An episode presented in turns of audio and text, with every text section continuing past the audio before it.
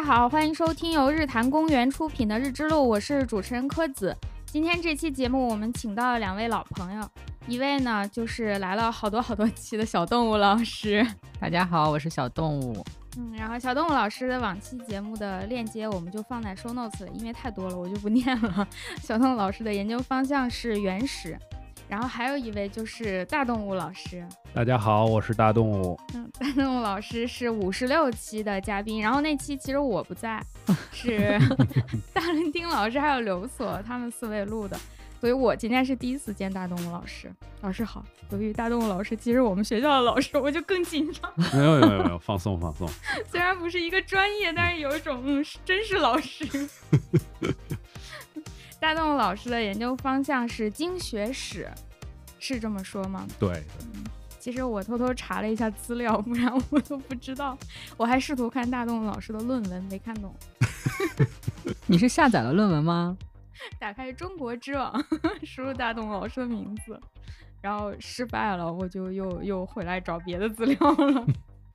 所以这期节目呢，就是想请大栋老师来给我们讲一下经学还有经学史这个题目。首先就，反正我自己是在查之前是根本闹不清它到底是啥的。我的印象当中，就是说到经学，我会想起四书五经。嗯，什么经史子集、儒家经典，甚至佛经、诗经，各种有经的词儿。但是我不知道这个当中“经”到底是不是一个意思，是不是一个东西？简单来说呢，就是经学就是关于经书的学问。嗯，但是哪些书被认为是经书，在这个历史上会有变化。嗯，那最早就是说比较直接的就是五经。所谓我们今天叫这个诗书礼易春秋这五部书，然后呢，后面随着这个时代的变化，然后经的范围也在不断的扩大，然后也在不断的有新的内容进去，像再往后有这个《孝经》啊、《尔雅》呀、《论语》啊等等这些书也都变成了经。当然说这个佛经呢，是因为这个他们是属于佛教的典籍，但是这个一般是不放在。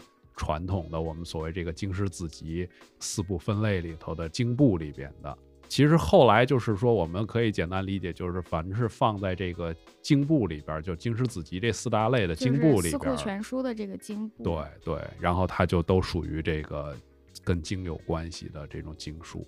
啊，子部里头专门有一种叫子部儒家类，比方说道家，比方说释家，就是佛家，也是可以放到子部里边去的。哦，是这样的。对，但是呢，子部儒家类里边的，譬如说什么荀子呀，包括再早就是以前孟子还没有成为经的时代，那么孟子是得放到这个子部儒家类里面的，就是他是属于儒家的一支，但是呢，他的作品又不是经书。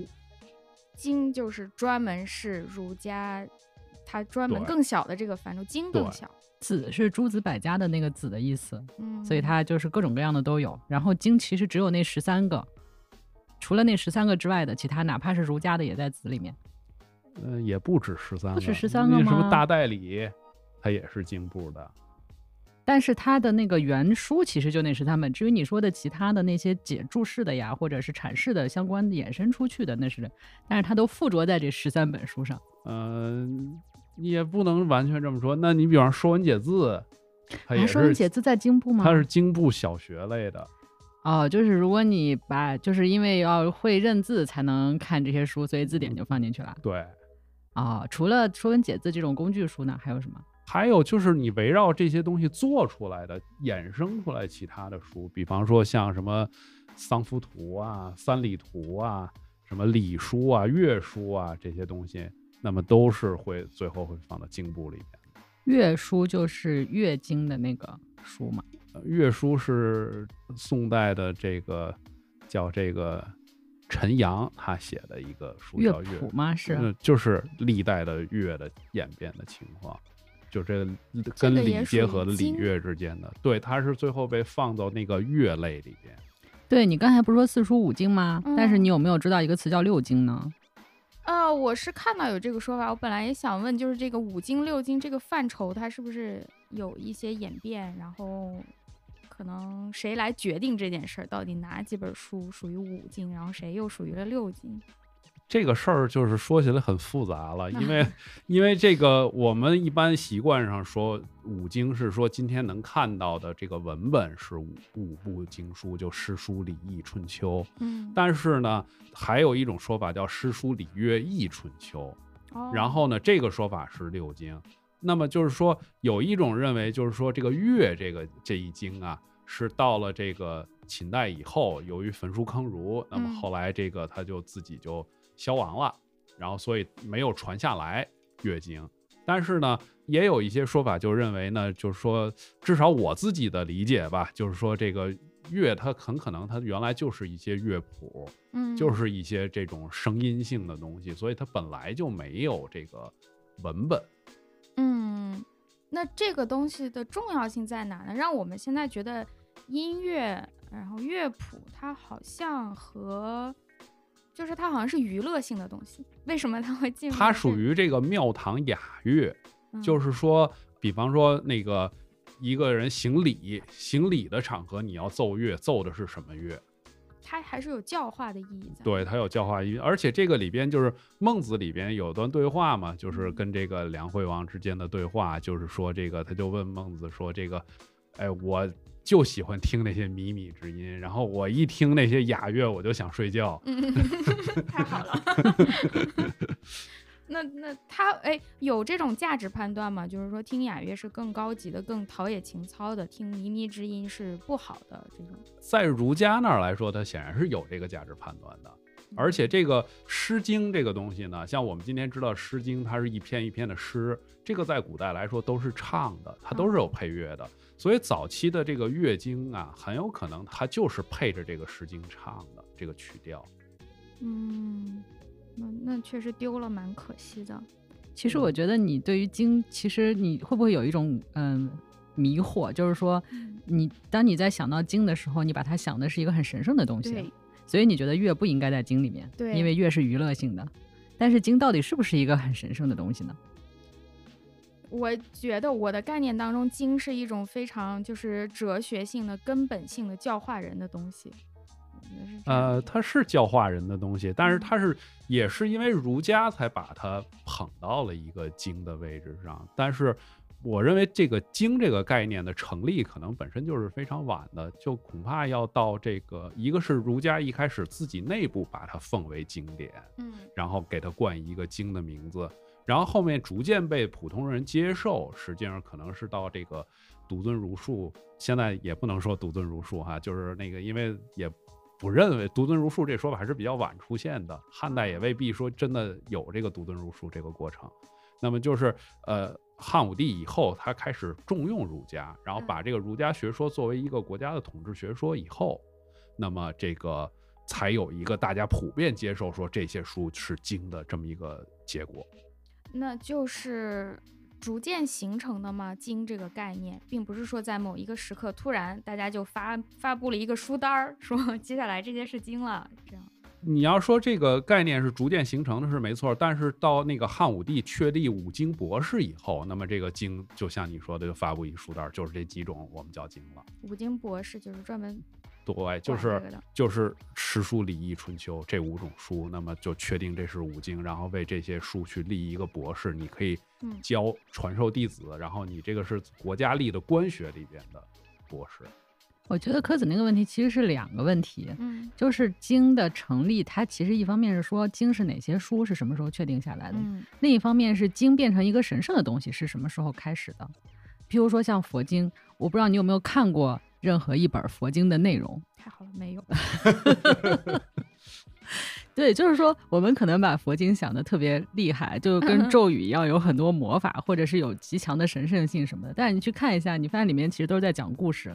这个佛他什么时候出生的？对，本身是他前世的那些嘛，嗯然后还有佛传故事，他出出门了，遇见了谁，看见了什么事儿，然后他决定要干嘛，或者是他给谁开始讲法，讲法讲的也都是一些故事，一个谁从哪儿到哪儿来了，然后做了什么好事儿，然后大家哇好开心那种，嗯就是你会觉得跟嗯如果看他那个故事的本质，你可能会觉得他就跟夜间故事啊，就妈妈给孩子睡前讲的那些故事，或者跟大街上老头讲的那些善事什么，你觉得没有什么本质区别。但是他为什么会有这种神圣性？就是所以你去看到那个儒家的这些经书的内容，你把它想得很神圣，但是这个神圣它是依附在什么东西上面的？它在它有这个神圣性之前，它可能其实就是一套你怎么行礼，或者那个孔子。说过是一些什么话，或者是当时的那个时候发生了一些什么事情，可能记载历史事件啊，然后或者是早期的那些帝王写过一些什么文章，其实都是一些很世俗的内容。哦，对，只是这些世俗的内容在后来获得了神圣性而已。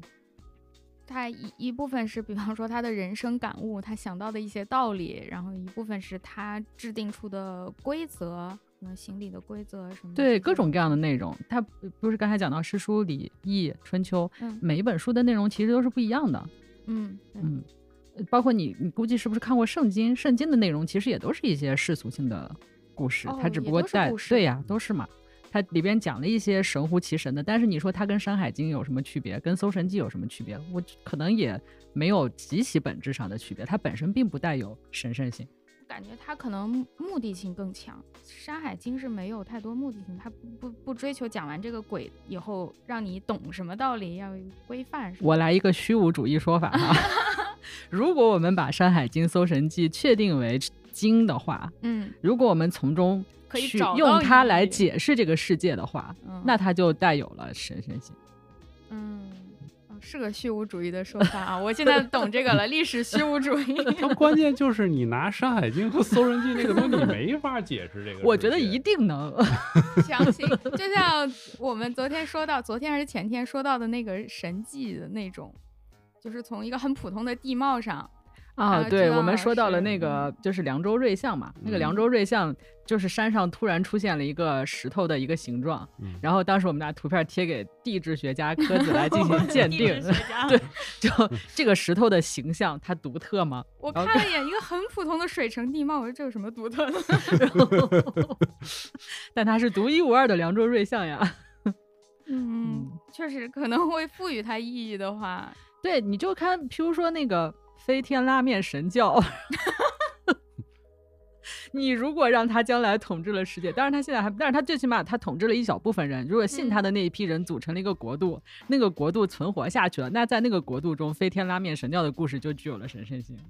那那这里的问题就是，经学本身这些书籍，经学书籍当中的内容是不是真的就特别？我们说这种话，我们是不是得罪人？他是不是真的就是比其他的学说要好很多？所以我们确立了它，还是说由于历史的偶然性啊，各种原因就确立了它？我觉得某种意义上来说，我们可以说确实它有它自己高妙之处，就是它它能够解释说我们现在这个世界，我们构成这样一种秩序，它的这个秩序背后。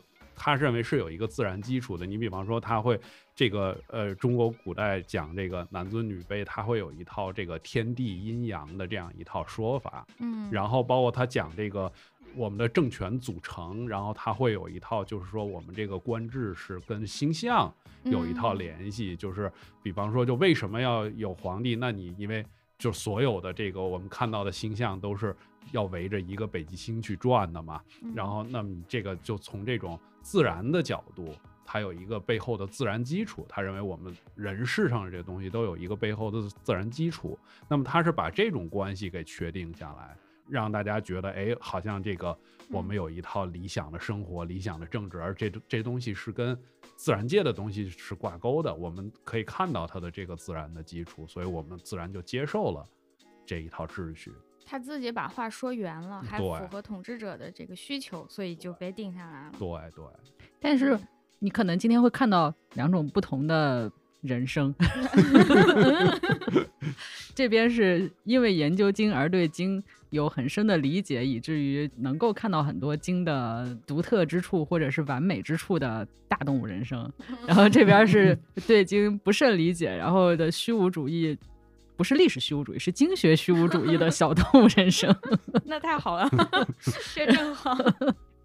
对，就是你要说假定，你像大动物说的那五经，或或者不管是多少经吧，它对于这个世界有一个很完备的解释的话，假定我们认为这是真的，毕竟咱咱俩也都没有把五经全看完过，太好了，一个也没看完。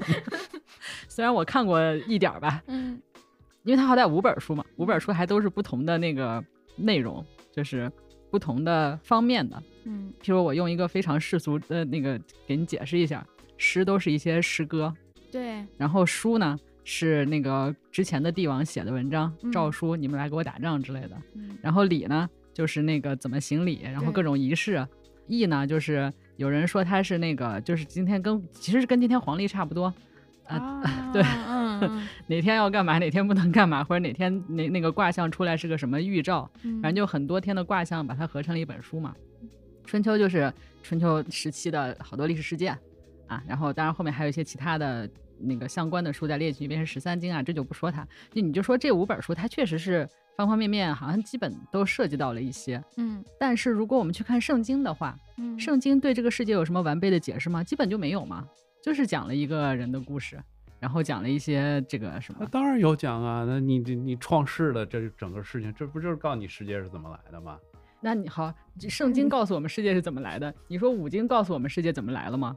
五经没有告诉我们世界是怎么来，但是它有自己一套世界的逻辑和秩序在里面啊。对吧？也就是说，这个东西它之所以成为经，跟它内容是什么并没有严格的关系，不是说告诉我们世界是怎么来的就可以成为经，或者是有方方面面的解释就可以成为经，这俩都可以。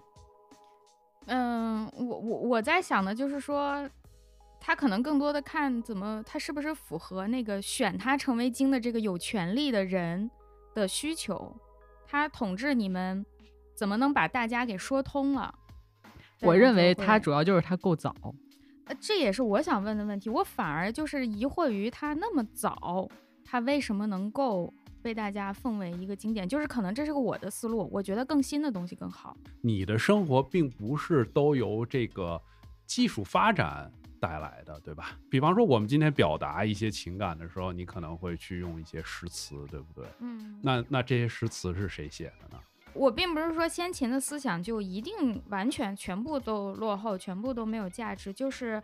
对于我的一个直觉的感觉是，为什么在古代会有那么长的一段时间，大家都把先秦的这一小段时间很早的这个思想看得如此之重？我觉得它其实是一个时间的力量，不确定性给人带来的东西，你是无所适从的。就是我不知道我到底应该信具体的哪一个理论，或者信哪一个判断。嗯恰好是你说的那种累积，就是你不断的在前面的这个基础上去修正它，或者补充新的东西，然后形成的这个你认为能够站得住的，是有安安稳性的，因为它正好就是一个足够古老的一个书籍，然后。经过很长的时间，不管是因为什么样的原因，它流传下来，肯定一方面有它内在的价值，另一方面嗯可能有很多偶然的因素。不管怎么说，它经过了很长时间留下来了。那么在这个过程中，就会不断的有人往上添东西，就会不断的有人去用更新的、更当代的这个语言和思想去解释它。所以我们说到经的时候，也不光是最初的那文本本身，也包括在这个过程当中大家不断加进去的东西。对，就文本是那些文本，但是在这个文本基础上，大家会尝试改变对它的理解，然后让它嗯更能适应新的生活。当然了，这一切最后其实也都实际上到甲午战争以后就被改变了，因为到甲午战争以后，大家意识到，就是说你原来文明所积累的那些东西不足以应付这个新的世界了。然后呢，而且就是由西方带来的这些科技的东西，它由西方告诉你的那个世界的那个样子，然后他们当时也终于认识到，后说那个说那可能这个世界真的就是像嗯他们说的那样的一个东西，而我们所原来的坚持这一套对世界的这种理解和认识，可能确实是有问题的。所以这个基本上到甲午以后，整个的，就是中国的当时的知识分子的情况也开始，这个嗯信念也开始动摇了，就进入到一个后面你说的这种情况，叫大家开始去更愿意相信更新的东西了这么一个阶段。嗯就是实际上，嗯，我对于历史的一个个人理解是，因为从秦汉一直到甲午战争，像刚才大东说的，这期间的中国的古代的历史有一些变化，但是它没有那么大的变化，嗯它是一直可以借用之前经验的。就是它虽然改朝换代，但是它的这个呃文化核心没有特别天翻地覆的改变，不像甲午战争之前到之后，就就像今天社会的这种改变。是没有的。但是呢，这个社会和先秦社会，就是和夏商周社会相比呢，这之间是有一个很大的变化的。嗯在这个巨大的变化之中，秦朝刚刚出现的时候，就是到从秦到汉的这个过程中，它其实面临了我们今天这样的一个境地，就是之前的经验可能到现在已经不管用了。但是那个时候他是没有什么外来经验的。我们今天是有一套西方的理论学说嘛，有很多知识、新的世界观、新的各种价值观什么的，呃，可以借鉴的。但是那个时候，我觉得他是面对新的情况是没有一套新理论的，他需要借鉴前面的留下来的一部分知识，从在这个基础上创造出来一套他们新的理解。他们为什么从秦到汉有这么大的一个大的冲击，需要一套全新的世界观？呃，首先就是说，这个担任皇帝的这个人已经不再是贵族了。哦，啊，这个人是一个，就是一个亭长，而且是一个老流氓。然后呢，这个就是人人也挺糟糕的，然后嗯各种行为也让人不是特别看得上。我们怎么树立他的神圣权威性？对，然后就是如果呢，现在再有一个老流氓突然想说，我带着几个小弟，我也可以把天下打下来，怎么办？怎么解决这问题？哦，是这样的。嗯，在我的概念里，觉得秦和汉我没有意识到它有这么大的转变，我会觉得秦先秦到秦秦统一之后，我就老觉得他们就都差不多了。其实如果就说中国历史的话，那那那一直都差不太多。那呃，还有一个问题是跟上一期节目联系的，就是你们四个录的那一期节目里，因为谈到了一些当官儿的事儿，就是涉及到官员他们对于四书五经一定要是非常熟悉的，对吧？不一定，就是只有只有一部分人是要是必须对这些东西很熟悉的。他们的当官的人不一定都是科举上去的，有很多是 二代，对，还有交钱的。而且科举上去的也不见得就一定对这些东西都很熟悉。科举到底在考啥？我们普通人的概念里和电视剧里演的，就是大家就是在背四书五经，然后去了默写。不是最起码得熟一部分吧？他不得总得熟里面的一本肯肯定熟要熟一部分，但是并不是说每个人都对这个东西很熟。嗯，他不是总得选一个吗？你是说考词赋的不用完全不用对啊熟？不对吧？词赋的是不是也得考一点儿？考试嗯范围现在画一下行吗？拿本书。哎，那个时候他们考试的时候是会让你自己选选你要考哪科的。我们今天不是考什么理科、文科或者综合、大综合几加一什么的，你是自己选的吧？他们也是选的吗？那会儿也是选的，你要考这五经里面的哪个经？呃，是跟你想考的岗位挂钩吗？还是不挂钩不挂钩，你喜欢哪个就选哪个。那他不会觉得说我通过不同科目考上来的人本身有什么区别吗？没有这方面的明显区别。哦，因为现在不是选理科文科，是由于你以后可能会做理科的工作或者文科工作，他会觉得你考哪个你就擅长哪一类的这个这个。哇，你这个角度我从来没想过啊，真真的是一个 纯外行特别有意思的角度。对对对，对，就是嗯诶，为什么？就是为什么他不觉得你学不同的经书，你的能力会有所不同呢？就是因为经书这个东西完全毫无用处，对吧？你学啥都一样。有一个有一个理论叫信号理论，就是为什么要考大学？就我们明知道高中很多知识可能这辈子再也用不上了，但嗯是我们还是会觉得高考考成绩好的那个人厉害，是因为他给了你一个信号，这个人的学习能力强。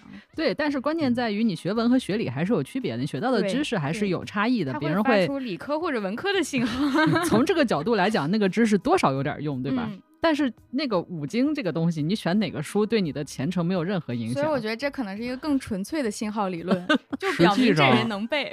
实际上他们一般选书还是有一定策略的，就是你比方说选《诗经》的会比较多，因为它好背，嗯然后选《春秋》的就会相对比较少，因为它难背。那么理论上应该说，谁选春秋，他还能考好，我会觉得这个人更厉害，比那个选诗经考好的人厉害。会不会觉得这个人是个傻子，选书都不会选？那万一 他真背下来了，那就厉害了。考的内容真的就是默写吗？还是说要有一定的理解？就是像我们现在的客观题还是主观题？不同时代的考法不太一样，像那嗯个早期的话，它有贴经，还有默译，就是那个贴经就是填空题，嗯，然后我出一个句子给你盖住多少字，你要往里头写这个字，这是填空。然后还要考默译和口译，就是默译就是说笔试问你某一段话怎么理解，嗯，然后口译就可能有一些有一些这种面试的对答之类的这种东西。会有那种，就像现在考公务员会有一个题，就是给你出一个具体的问题，让你去解决，叫什么申论？我没有呃具考过。体 具体的问题，这种一般是在对策的地方考，就是它是另外嗯的、另外的一场。哦，并不在这个这个在的科举里面有策论这场嘛？对对，但是它不跟贴经啊，对对，不是一场、啊。它是它是考好几科儿啊，就是不是语文、数学、英语嘛？嗯嗯、对那时候不这么分，那时候嗯就是你都学这个书，但是呢，填空、听力是一场，然嗯后那个写作文是一场，嗯，啊写作文就是写这个对对要应对，写那个对一些问策论，题了，对，还有写诗是另外一场。还得写诗。那考这个策论的时候，有要求说你回答的这个答案需要跟四书五经里面的这个要合上吗？指导思想肯定得有相关性。你比方说，你肯定是得从这个人政的角度去处理这个问题，嗯，你不能摆出一副哎呀乱民都杀了就结了。首先，那个题目就会是从正经正史，通常是从经书里面出出来的，而不是一道现实当中的社会问题让你有。可能会，但是也嗯经常会从正经里面出一句话放在这里，然后让你从这句话来来来申诉它。我我现在想起的就是我考研的时候考政治，嗯，嗯，它是会有这种这种比较现实性的题目，最近发生了什么新闻、什么社会事件，呃，时政新闻，但是你需要用马克思主义理论去解释它。哎，你你们清朝的那种策论，它是因为我看金代的策论有那种现实问题的，比如说会出个策论叫什么“县令有缺，取之何道”。你现嗯在县令官不够，你们怎么怎么解决这个问题？还有一种就是会从那个经里面抽出一句话来，那嗯句话可能是引射的，比如说那个我们应该加强皇权什么的，但是其实是经书里面的一句话，然后让你从这个角度，首先你得看懂这句话，你得嗯知道他说的啥意思，然后你再引经据典的去论证它的正确性。这两种题目，你们清清朝的科举是怎么着？哪用哪种？清朝的科举，首先就是说，你正常来说，呃，它分它分很多不同的层次，你问哪一层的科举哦，每一层不一样的是吗？啊？你比方说，如果是那个同生试的时候，它它是分那个，它前头会考经解场或者考诗赋场，就嗯经古题或者这嗯个诗诗赋词赋题等等的。然后这里边你任选一场考，哦，然后呢，后面正场是考八股文。八股文的题目一般是怎么出？八股文的题目就是，比方说那个随便给你出一句这个，比方说《论语》里面的话，因为八股文它一定是在那个，啊，所以它题目就还是从经里面出出来的。呃对，但但是它跟以前的那个经的概念不太一样，它就是说啊、它会从呃《论语》或者《孟子》之类的，他摘一句话，四书里面出是对，从四书里面出，然后摘一句话以后，他再考虑诸子的这个注是怎么注的，然后你在这个基础上再去做发挥。哦，对，他对于文章的那个层次有要求了。对，呃，金朝 现在非常像 翻译，听完之后面对我来给我翻译。没有，不是翻译。对，他说完了清朝的情况，然后我再我再感慨一下，清朝的材料真丰富，金朝就搞不清是怎么回事儿，有时候是那个现实问题，有时候就是经里面出一句，但是也不知道这两个是同一次的考试里面都会考呢，还是有时候这样，有时候那样，其实我不清楚。嗯，你说这两种题目，我都和我们现在的考试对比了一下，像什么客观题就是纯客观题，选择填空这种，就是对就是对，就错就是错。然后像你说那种摘一句原本的文本让你去理解，就好像类似于简答题，就这个东西也基本上是有确定答案，从书里可以找到。然后要议论一个现在发生的时事，这种就是最后的那种大题、主观题，嗯大家发挥的余地比较大，它只有一个总的一个思想的这种指导吧，但是要要有一个自己的理解。好像我我脑子里就出现了这三种 题你是考过公务员吗？没有没有，我完全不知道公务员还有这些题目。呃，我想的是考研，我还真没考过公务员，我只是听他们说过。我想考研什么题目一般就是这样分布的。嗯，现在考试思路也是这样，他先先要考察你有没有把这些基础知识真的背下来了，然后会考察你稍微的理解，但是理解的还是那个文本本身，最后会理解你的应用能力，而且分不同等级的考试嘛。越往后的考，刚开始的考试，比如初试，考研的初试题目就会更死板一点，呃，易于评分一点。到了后面复试就是完全自由发挥了。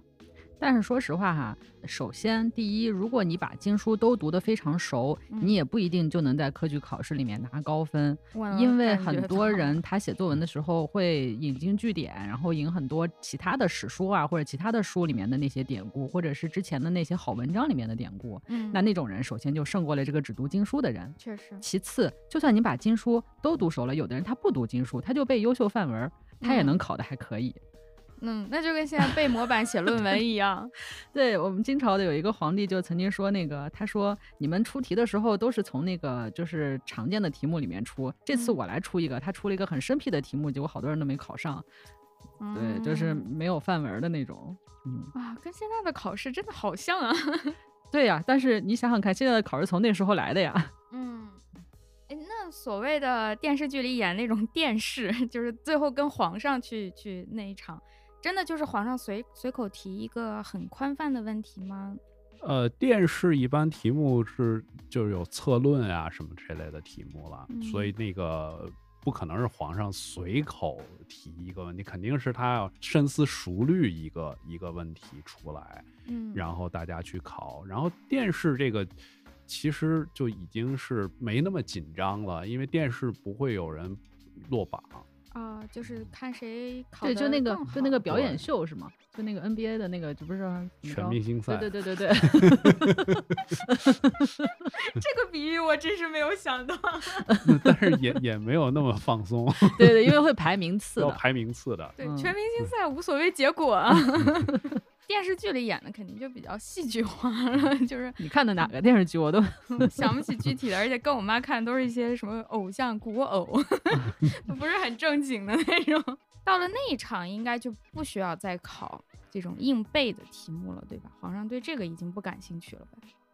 对，但是你还是有一些，就是说对策的这种策论的东西，你还是需要你的这个儒家经典的基础，而且这个。判卷的时候也还要考虑你这个方面的表现。哦，实际上就是纯背经书的那种人肯定是考不好的。首先他在考前几场的时候他就比不过那些背范文的，对。其次他到最后的时候他也比不过那些真正优秀的、对各种书籍都很理解的那种才子。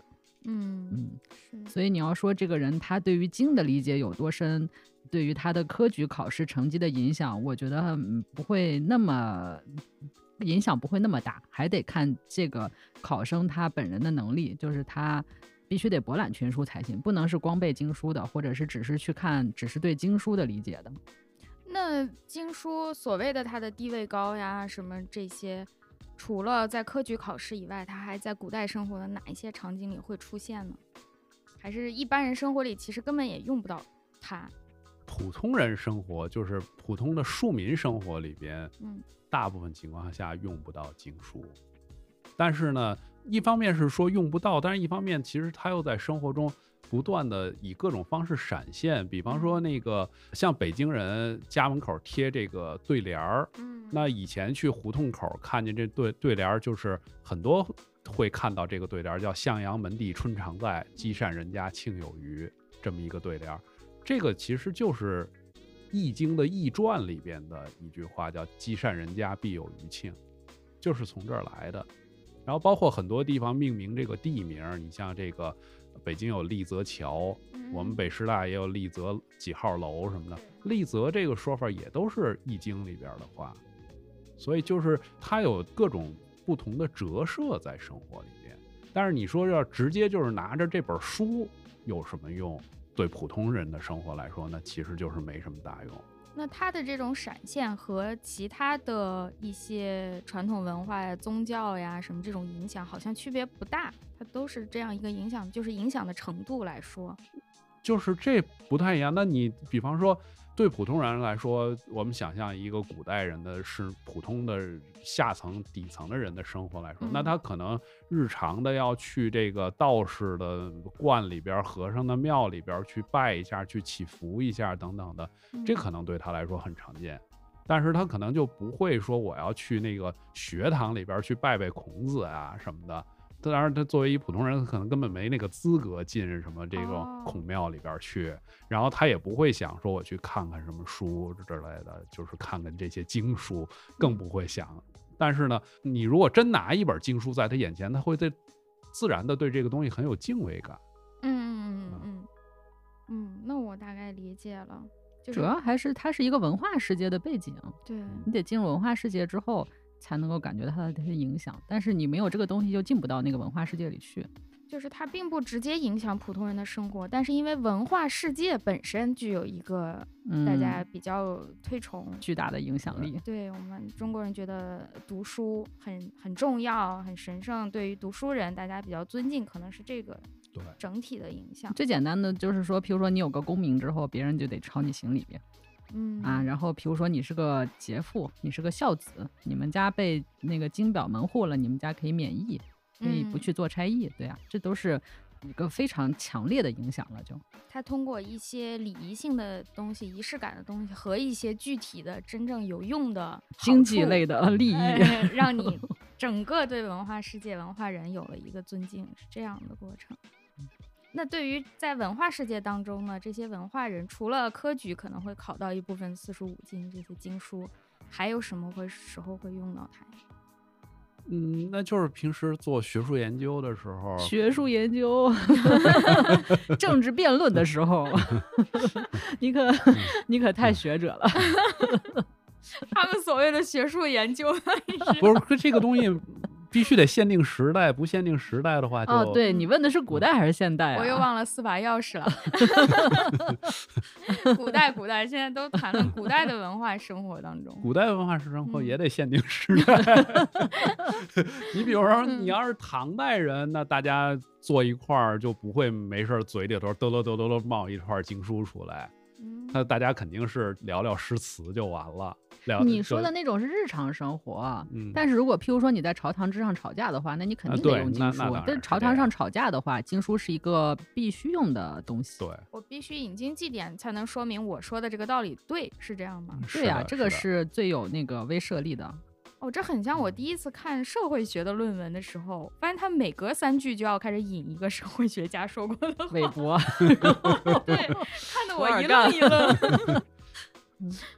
因为在理科是不太这样写的，理科可能只在引言当中稍微引一引，后面就是我自己的研究了。我发现就是当时看社会学的论文就，啊，原来要用别人说过来证明我说的对啊。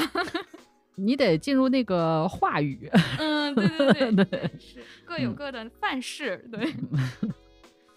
嗯，除了朝堂吵架，那在他这日常的，比如说就文化生活当中的这些官员吧，他的治理当中会具体的用到四书五经吗？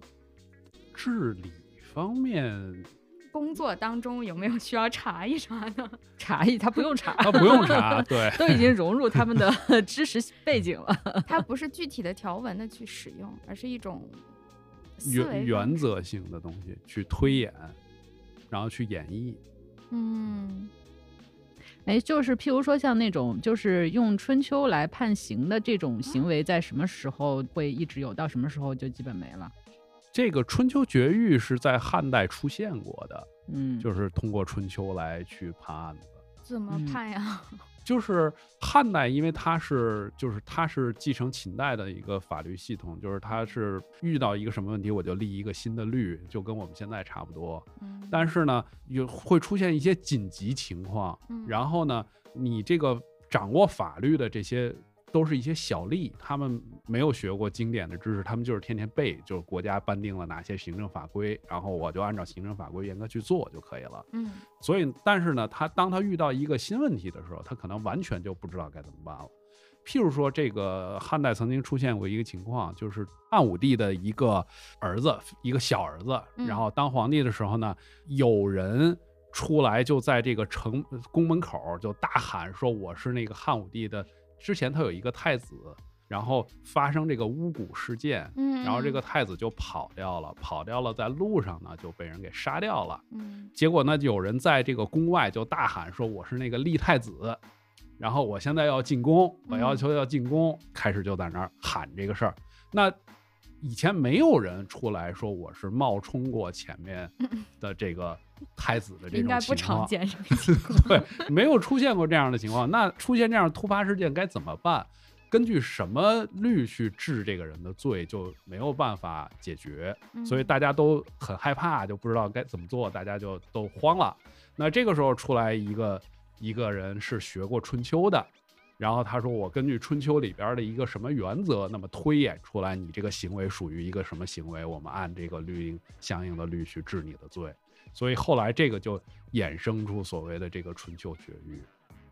这个我觉得还好理解一点，因为呃，立太子君权这个东西本身就有一种神性玄学在里面，然后用春秋去判它，我觉得还挺正常的。他不是说那个神性，他其实就是说汉武帝的那个太子因为被人陷害，所以被废了嘛。嗯然后被废了之后，等到新的皇帝继位了之后，又有人跑过来说我就是那个被废的太子。对，但是他们俩到底谁真谁假，这个我觉得可能得就是在当时的状态下，要我去想象，用春秋去判他还挺正常。对，但是我就感觉说，就是很多重大事件，你在嗯你的人生中是可能完全遇到遇不到的。嗯你的人生经验是很短暂的嘛，而且你的范围也是很小的。那么书籍给你提供的就是一个更广大的世界和更长的时段的经验。对，它是凝固下来的这种。对，所以在呃，就是秦汉，就是反正在比较早期的时候，他能看到的书其实就是那些，嗯，然后那些书给他提供的就是一些很不是，重要的我觉得，我觉得这个地方我们聊的有点偏了。是啥呀？这个事儿是这样的一个问题啊，就是说，就是说你那个，首先我我我们要理解，就是说汉代它是这么一个情况，就是你你儒生他提出了一套解决方案，他解决了你的这个汉代，就是我们原来说的这个。变局的问题，因为刘邦他是作为一个庶人上台的嘛，他嗯没有任何贵族的背景，他作为一个庶人上台以后，那么他需要解决的就是说我这这个统治合法性来源的问题。嗯那么其实儒生是给他解决了这个问题的，是嗯为这这个问题的解决提供了一套方案，提供了一套方案。这个方案呃被采纳是到汉武帝的时候。汉武帝的时候采纳这套方案以后，汉武帝就把儒家的这个东西，他就理解成一个非常具有明确工具性作用的这么一个学问来处理的，所以演变出来说这个春秋可以绝育，诗可以当剑书，学了与共就可以去治和，这样的一个一个情况。学了禹贡为什么能治河？你给我解释解释。就是因为那个《尚书》里边禹贡篇就讲的是这个大禹治水水，就是在那个大禹他因为是靠疏导的方式解决了这个洪水大洪水的问题，然后在这个解决了洪水问题以后，分天下为九州，这一篇叫做禹贡篇。嗯所以，那既然大禹用这种方式疏导河道的方式解决了大洪水的问题，嗯那么你们学过这一篇的这些儒生，你当然知道这个就是黄河要发水灾了，你该怎么做，对吧？他提供的其实是一个精神力量，对吧？因为实际上他也不可能说，因为我学了禹贡之后，我就知道怎么去竖那个堤坝呀，或者怎么去疏导河道，具体怎么挖，他其实没有这个技术性技术，它其实就是一种很坚定的一种心理力量。你觉得不是？你都讲了这么多，你还问我干嘛？我听都没听说过这些事儿。我的个人理解嘛，呃，你这反正你理解这么理解也行你要是，不这么理解，你怎么理解学了与共能治和？那你就就就这么理解吧。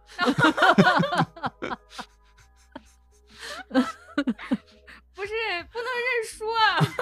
不是，这因为因为就是历史记载就记载到说那个找了一帮学禹贡的人去治理黄河水灾的问题。我们俩具日常聊天就这个风格。具体他怎么治理的这水灾呢？这反但 是如果我是皇上，我反正我也没说，我也不敢问，我也不知道。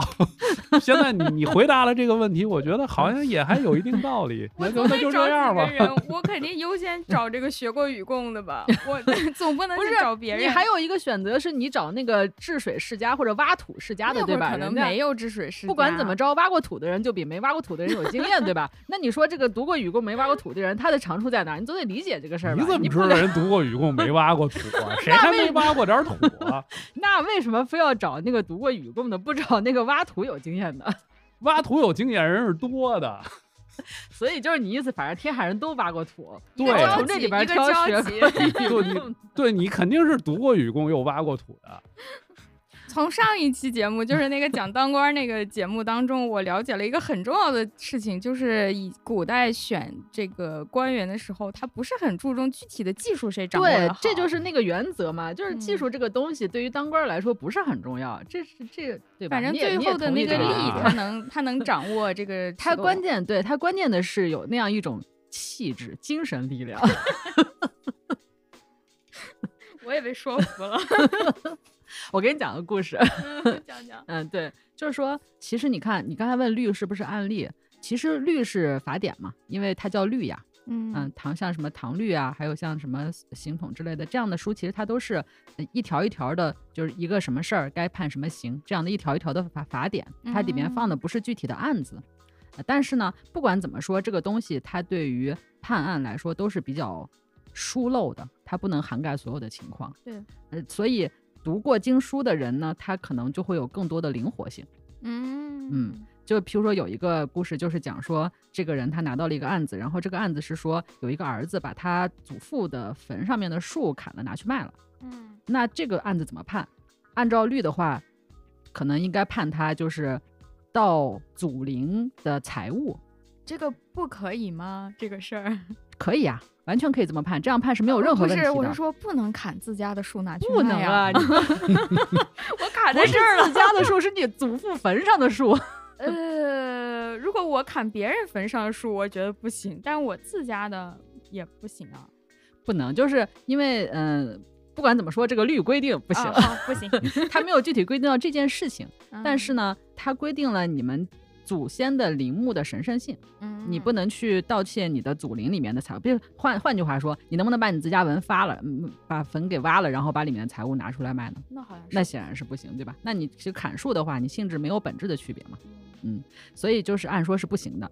按说不行呢，那你给他判下来的话，其实是按照那个判案的人来看，他认为其实有点重。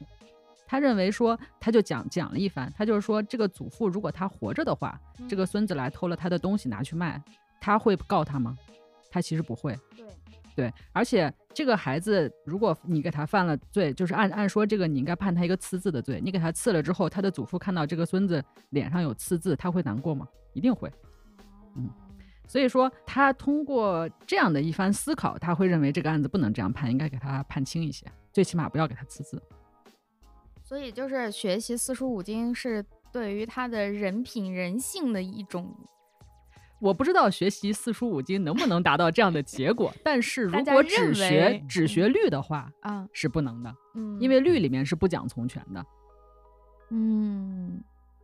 然后，如果你在日常的生活中，有很多人有朴素的从权的思想，就是说我在日常的人情之中，我会感觉到我应该考虑到祖孙之情，我觉得这个事情从情理上不能这样办，但是这个情理它是没有依据的。哦，如果你有经书里面的关于情理的依据，你就可以去对抗那个很死板的律，就是我我我会有这样的一个理解。嗯，大概懂了。就是这个人情，其实我们大家心里都知道什么是善的，什么是更好的、更道德，但比较模糊。这个四书五经可能给了大家一个明确一点的，一点儿都不明确，一点儿都不明确。呃，但是你学了四书五经之后，你有了知识，你可以理直气壮。我、哦我是这么理解的，带来了嗯一种共同性。我们每个人嗯中的心中的那个善和道德，其实可能还是存在偏差和范围不同的。它提对他经书会不断的强调这个人啊、仁爱，或者是你的这个嗯从权，会他会强调很多这样的东西，或者说不管他有没有强调，后面的人对他的理解中会理解出来这样的东西。嗯，嗯，明白了。嗯明白这个对我有什么用呢？突然卡住。对啊，对对，现代生活有用吗？对现代生活，我觉得就是说，嗯，今天很多人都热衷于读经嘛，嗯然后热衷于就是他觉得他可以从古人那儿就获得一些这种生活上的智慧。我觉得就是有很多东西，可能你如果去看一看《论语》这类的书的话，会觉得它对今天的东西还是有用的。就是对我们普通人的生活还是有一些对对。那除了对于每个人修身养性有意义以外，他可以讲道理呀、可以跟别人吵架，不是不是，我的意思是说，你看，譬如说我们家，我教育我们家小朋友，嗯，你你你没有小朋友，你没有这个经验，但你想象一下，如果你有一个小朋友，嗯你怎么给他讲人生大道理？嗯，你你得善良，你得仁爱，你得奋进，你得好好学习。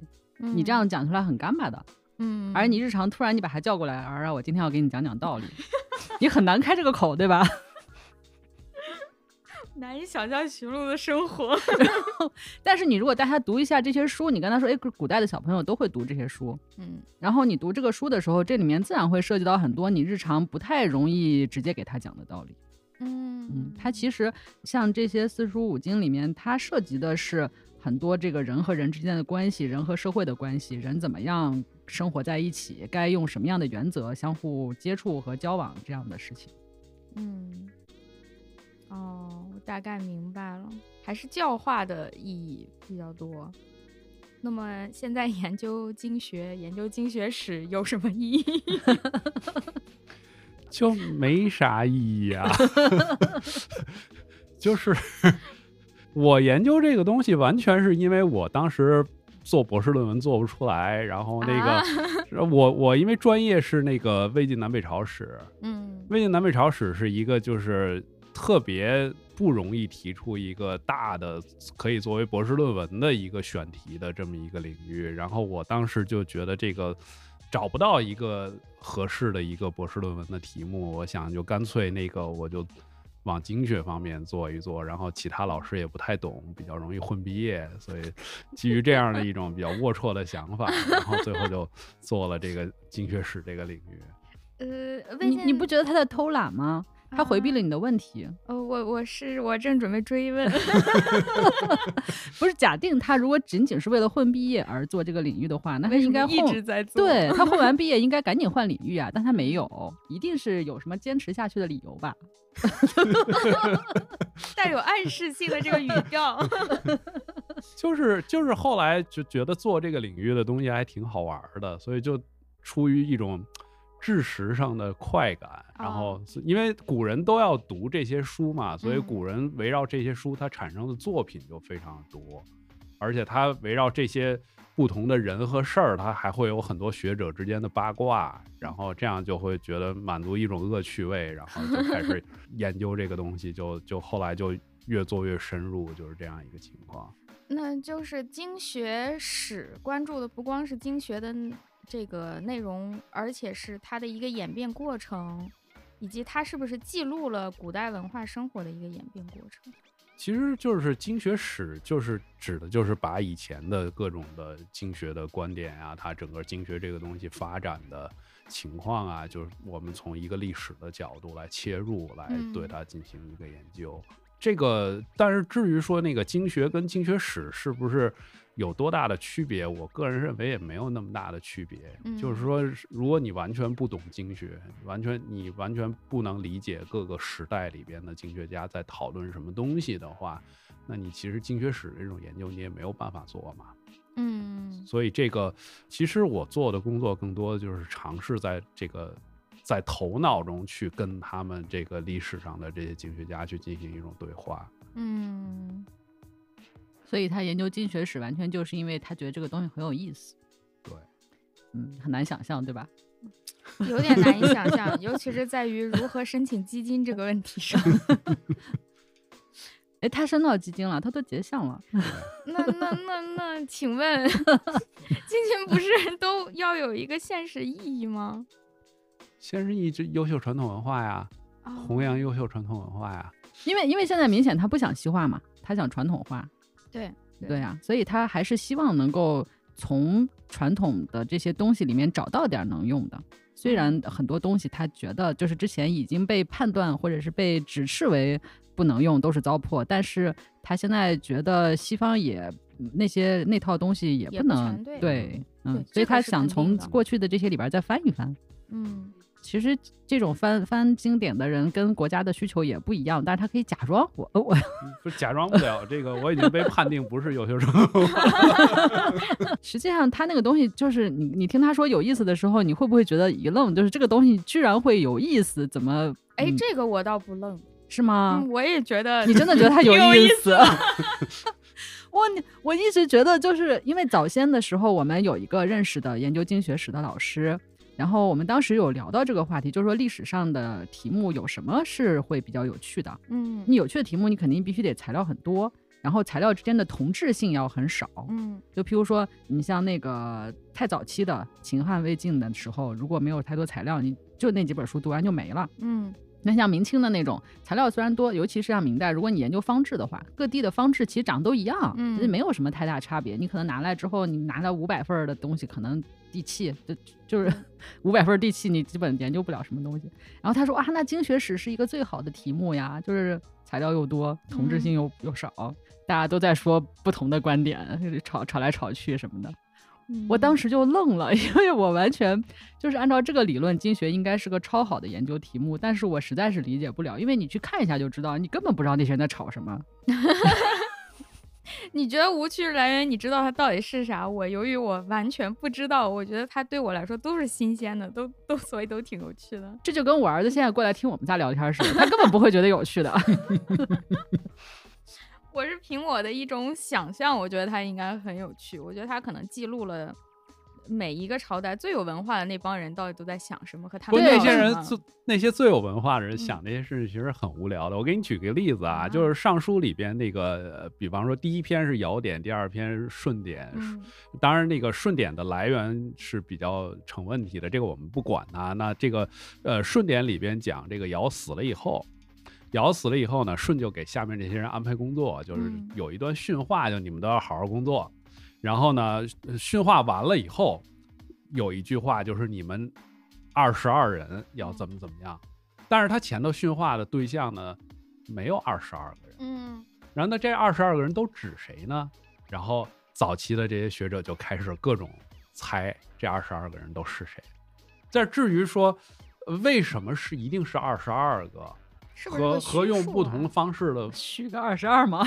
为为为什么为什么一定要说是二十二个，以及这二十二个到底都指的谁？每个人跟每个人说的都不一样。嗯，就你说你讨论这个东西到底有啥意义？那意义就在于他们到底怎么解释的，才表明了他们真正想要什么。问题是没有一个确切答案、啊。对，，嗯，我是觉得这个真的确切答案不重要，在于他当时他为什么要这么说，是对吗？嗯对，而且就是你如果想要认为他的说法有意义，关键在于他的这个说法确实得跟重要的事情有关，对但是他大多数时候根本没关。对，啊哈啊！其实大家就是在就是单纯在猜这二十二个人到底是谁。我以为，比方说他手里正好有二十二个得力的干将，他就说，哎，就正好是这个情况，因为就证明了我现在想做的事情是对的。我以为是一个很明确的需求，他在纯学术讨论，对都在。而且就是就是因为特别没边儿，就都是纯猜嘛。因为你你谁见过顺啊，对吧？嗯然后所以就大家就是纯猜，完全的智力游戏。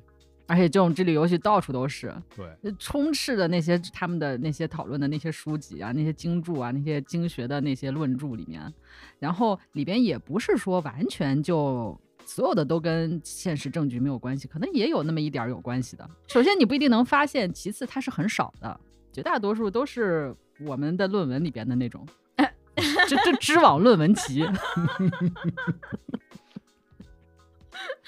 而且我就突然想到了一种学术研究的刻板印象，就是觉得讨论一些越虚无的、越无用的、越抽象的东西显得越高级，有这种倾向吗？呃，至少这个东西在古代是显得很高级的。唉，嗯，我的那种就是跟他的具体需求联系起来的想法，可能太过于实用性、太功利了。关键是你认为他跟具体需求相联系的时候，当时的人可能不这么认为的。你比如说像莱布尼茨，他发现微积分什么的，他是为了证明上帝什么招，他完全不是想的是我要有一个什么重大的，他根本没觉得，而且他可能认为他发现的其他的另外一些证明上帝的证据是更重要的，只不过我们现在都不知道那都是啥。嗯，是，他们也是想回答那个我们从哪来的这个这个这个根本性问题。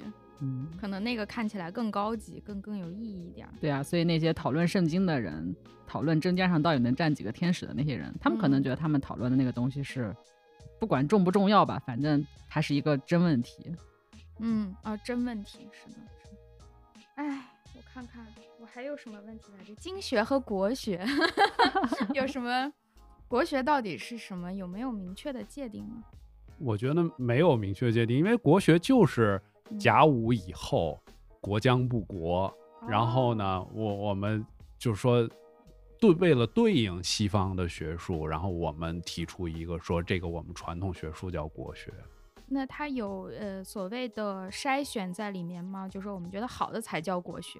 当然有这方面的一个意识在里边，嗯但是没有一个特别明确的界定，就是说那国学就是哪些哪些哪些东西。但嗯是很多人就对国学这个词比较看不上，就是嗯很现在呢？对，就是现在，因为认为它当时出现就是一个国将不国的状态，所以才出现这么一个国学。所以有人认为就国学就是国将不国之学，然后就哦就很排斥现在对这个词的使用。嗯，但是我觉得倒也不必，因为其实现在的情况也差不多，因为也是存在着一方面的西学的东西，另外一方面我们自自有的那个传统，你也不能说它就真的就完全死了。就是它其实那个有些东西还是在那里，所以那我们到底该怎么称呼它呢？所以这个东西就是很尴尬，所以你用国学这个词，我觉得也未尝不可。嗯，就是个框呗，我们把这个框装好就行。对对，但是现在的问题就是说，实际就是开始用这个词出来行骗的人很多，是嗯，，所以弄的就是这个词的形象不太好。对哎，可是国学里面包括什么东西吗？包括古琴啊或者中药这些吗？现在显然这些东西都都包括 都包括。那将来总有一天，什么造纸术呀，什么云南某一个彝族老太太的一个什么快要失传的绝技，是不是都会包括进去？哎，少数民族、彝族的这些文化可以包括在国学里面。按这个趋势，就是当我们在谈论国学的时候，我们讨论只有汉族传统中原文化这些吗？还是说，它既然叫国学，对吧？首先得定义嗯国呀。按照今天这个国的定义，那是必须得包括的。我觉得将来也许很快政府就要想到这一点了。是如果就是从事国学的人 不给出一个权威性的定义的话，迟早会被骗子毁掉。就是关键没有从事国学，有人大国学院，院哦哦对，人大国学院里面包括了好多边疆少数民族语言 和典籍的研究，所以我看这个趋势绝对会延伸到西南民族的。嗯那就是还是我觉得就是最好尽早给出一个好的定义，不然就是劣币驱逐良币的那种结果。啊，你这个政治正确吗？什么是劣币？就是骗子，拿国学当幌子的人，吓死我了，对吧？就是正正统的专家要要赶快出来说，到底什么是国学，这有什么情况能用国学这个词？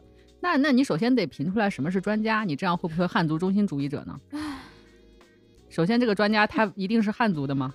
不是目前来说，国学还没有成为国务院认可的学科之一，所以呢，暂时我们不存在这个学科，也就不存在这个学科的专家。啊，国学院是怎么回事啊？它只是个这么个名目，但是它哦下边儿实际上是分属不同的学科。好像是学院的名字相对自由，学科的名字是比较比较确定有对，它没有办法授予这个学位。嗯，这个是很麻烦的，这就跟我们大元开不了科举是一个意思。讲讲 为什么呀？哎，不是，就是说不是科举过吗？科举过，但是之前不是好长时间都开不了科举吗？因为而且大元也没有法典，你知道的吧？呃，这个你讲过，嗯，就是你看，如果他要开科举的话，首先拿汉语考还是拿蒙语考呢？哦，哎，嗯，法典也是这样的呀。你法典的话，那你是因为法典是有一个继承性的嘛？嗯，那你如果全部继承唐宋的法典，那肯定是不行的。嗯你是不是要把蒙古的那种扎萨呀，就是成吉思汗说过的，不是要叫扎萨吗？扎萨要不要加进去呢？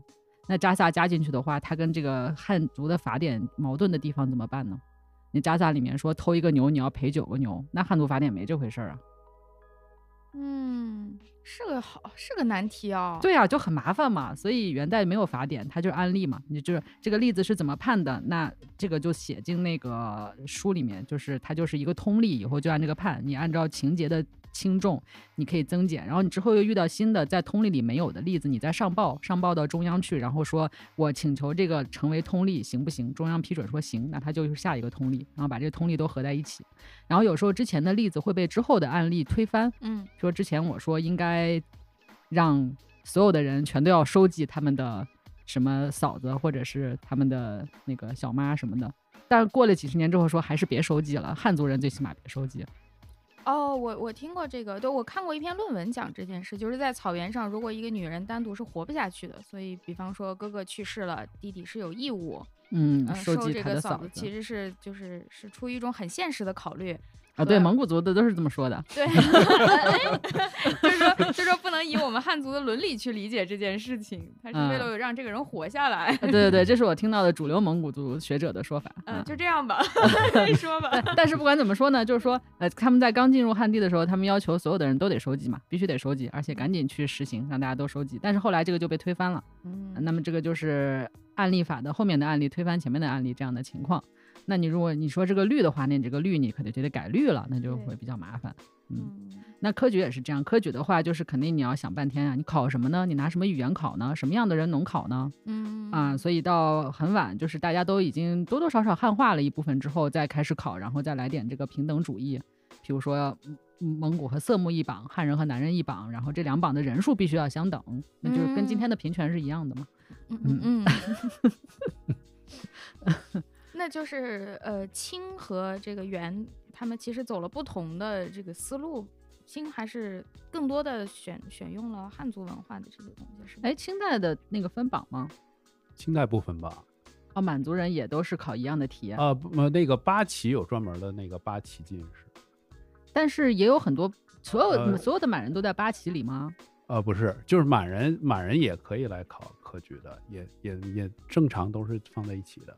但是八旗另外有他们自己的一套，那八旗不是也八呃八旗，八旗没有，有八旗就好像是有他们自己一套学学学和教的一套系统，但是考试还是该是一统一的科，举是吗一样的科举，哦，嗯，嗯不一样。清代汉化很迅速的，对我的嗯印象当中，就是以这个 话语都不一样。元朝的人是我代表腾格里来惩罚你们，你们肯定干了坏事儿，要不然为什么我把你们都打败了？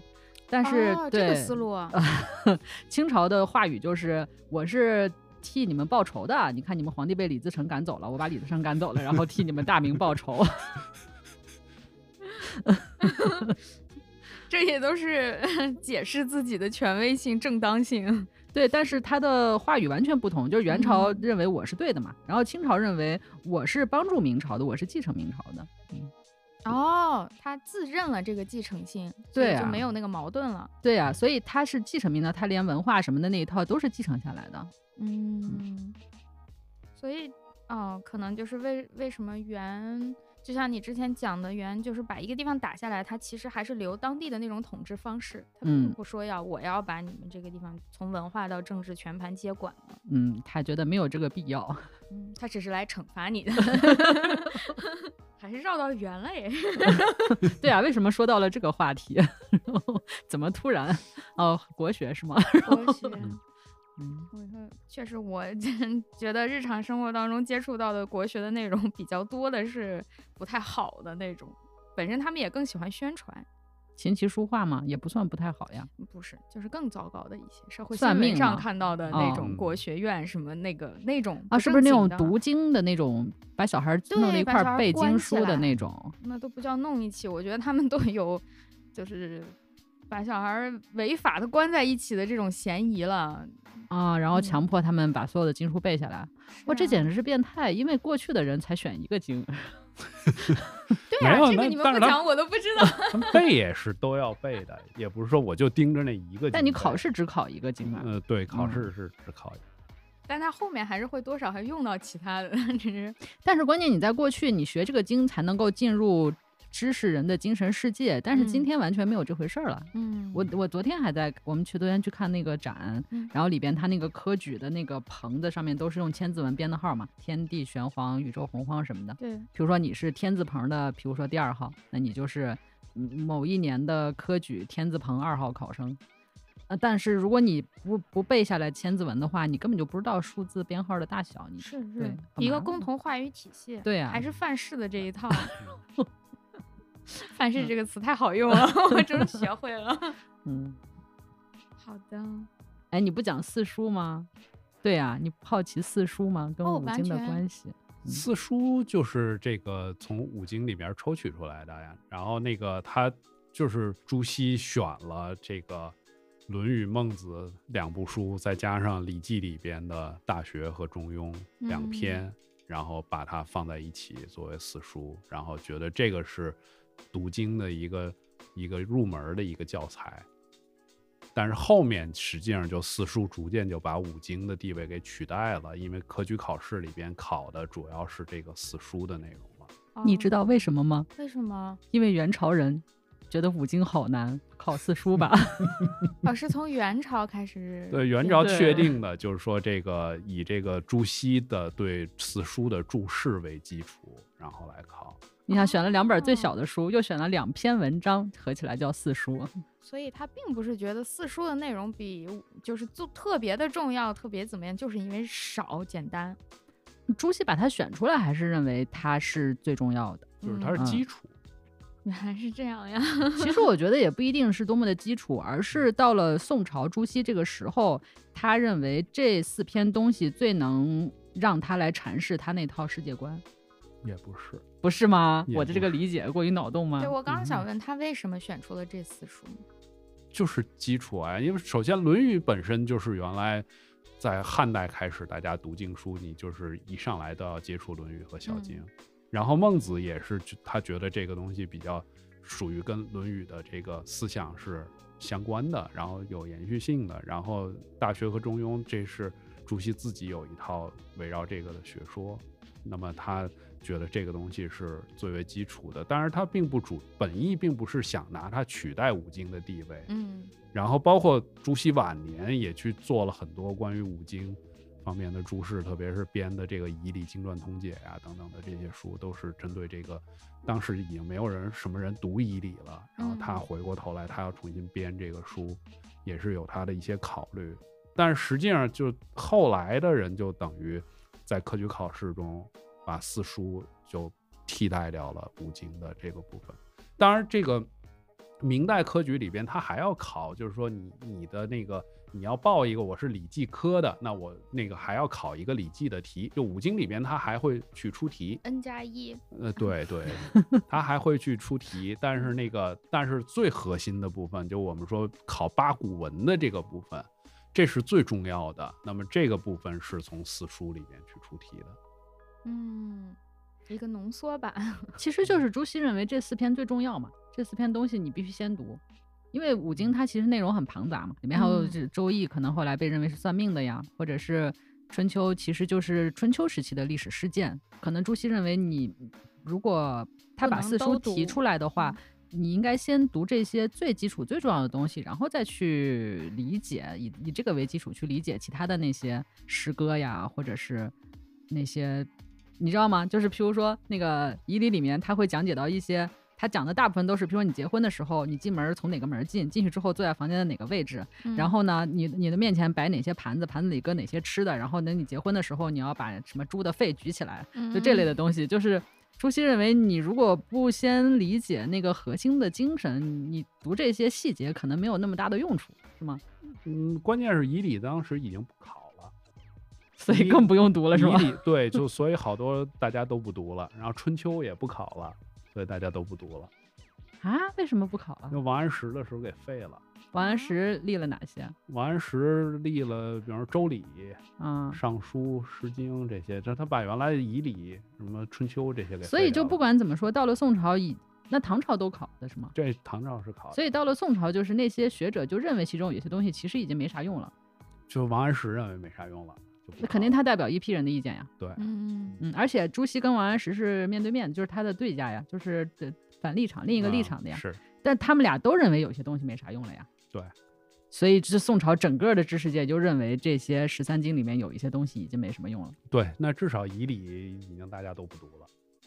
就是他默认你不是所有人都要把五经的所有东西读完，然后在这个可读的东西当中，他认为我可以给你一个指引，哪些先读，哪些比较重要，对对然后剩下你再读。是的，嗯，嗯，那其实他挑出来的这四篇，其实就是在讲人和人以及社会组织关系呗，就是这嗯些伦理的东西。是嗯，就他所谓的这个先读，就是从很小很小是吧？小小的小朋友一开一开始读书，读认完字之后就要开始读这个。呃，一般古人就是小朋友以后先读朱熹编的小学嗯，啊，然后不是先读《千字文》《三字经》《百家姓》吗？呃三百千吗？三百千这些 过于基础，这些是识字的，然后识哦，字的这就是识字用的是吗？，对，然后再往下就是建立一些初步的知识嘛，然后再啊往下读小学。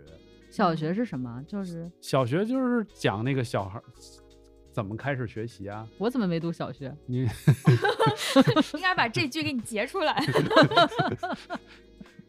小学什么内容？小学讲怎么正心诚意什么这些，朱熹自己写的吗？呃他编的，他拿什么编的？就是根据有一些是五经里边的东西，有一些是其他的一些东西，然后编出来的。你怎么没带小朋友读小学？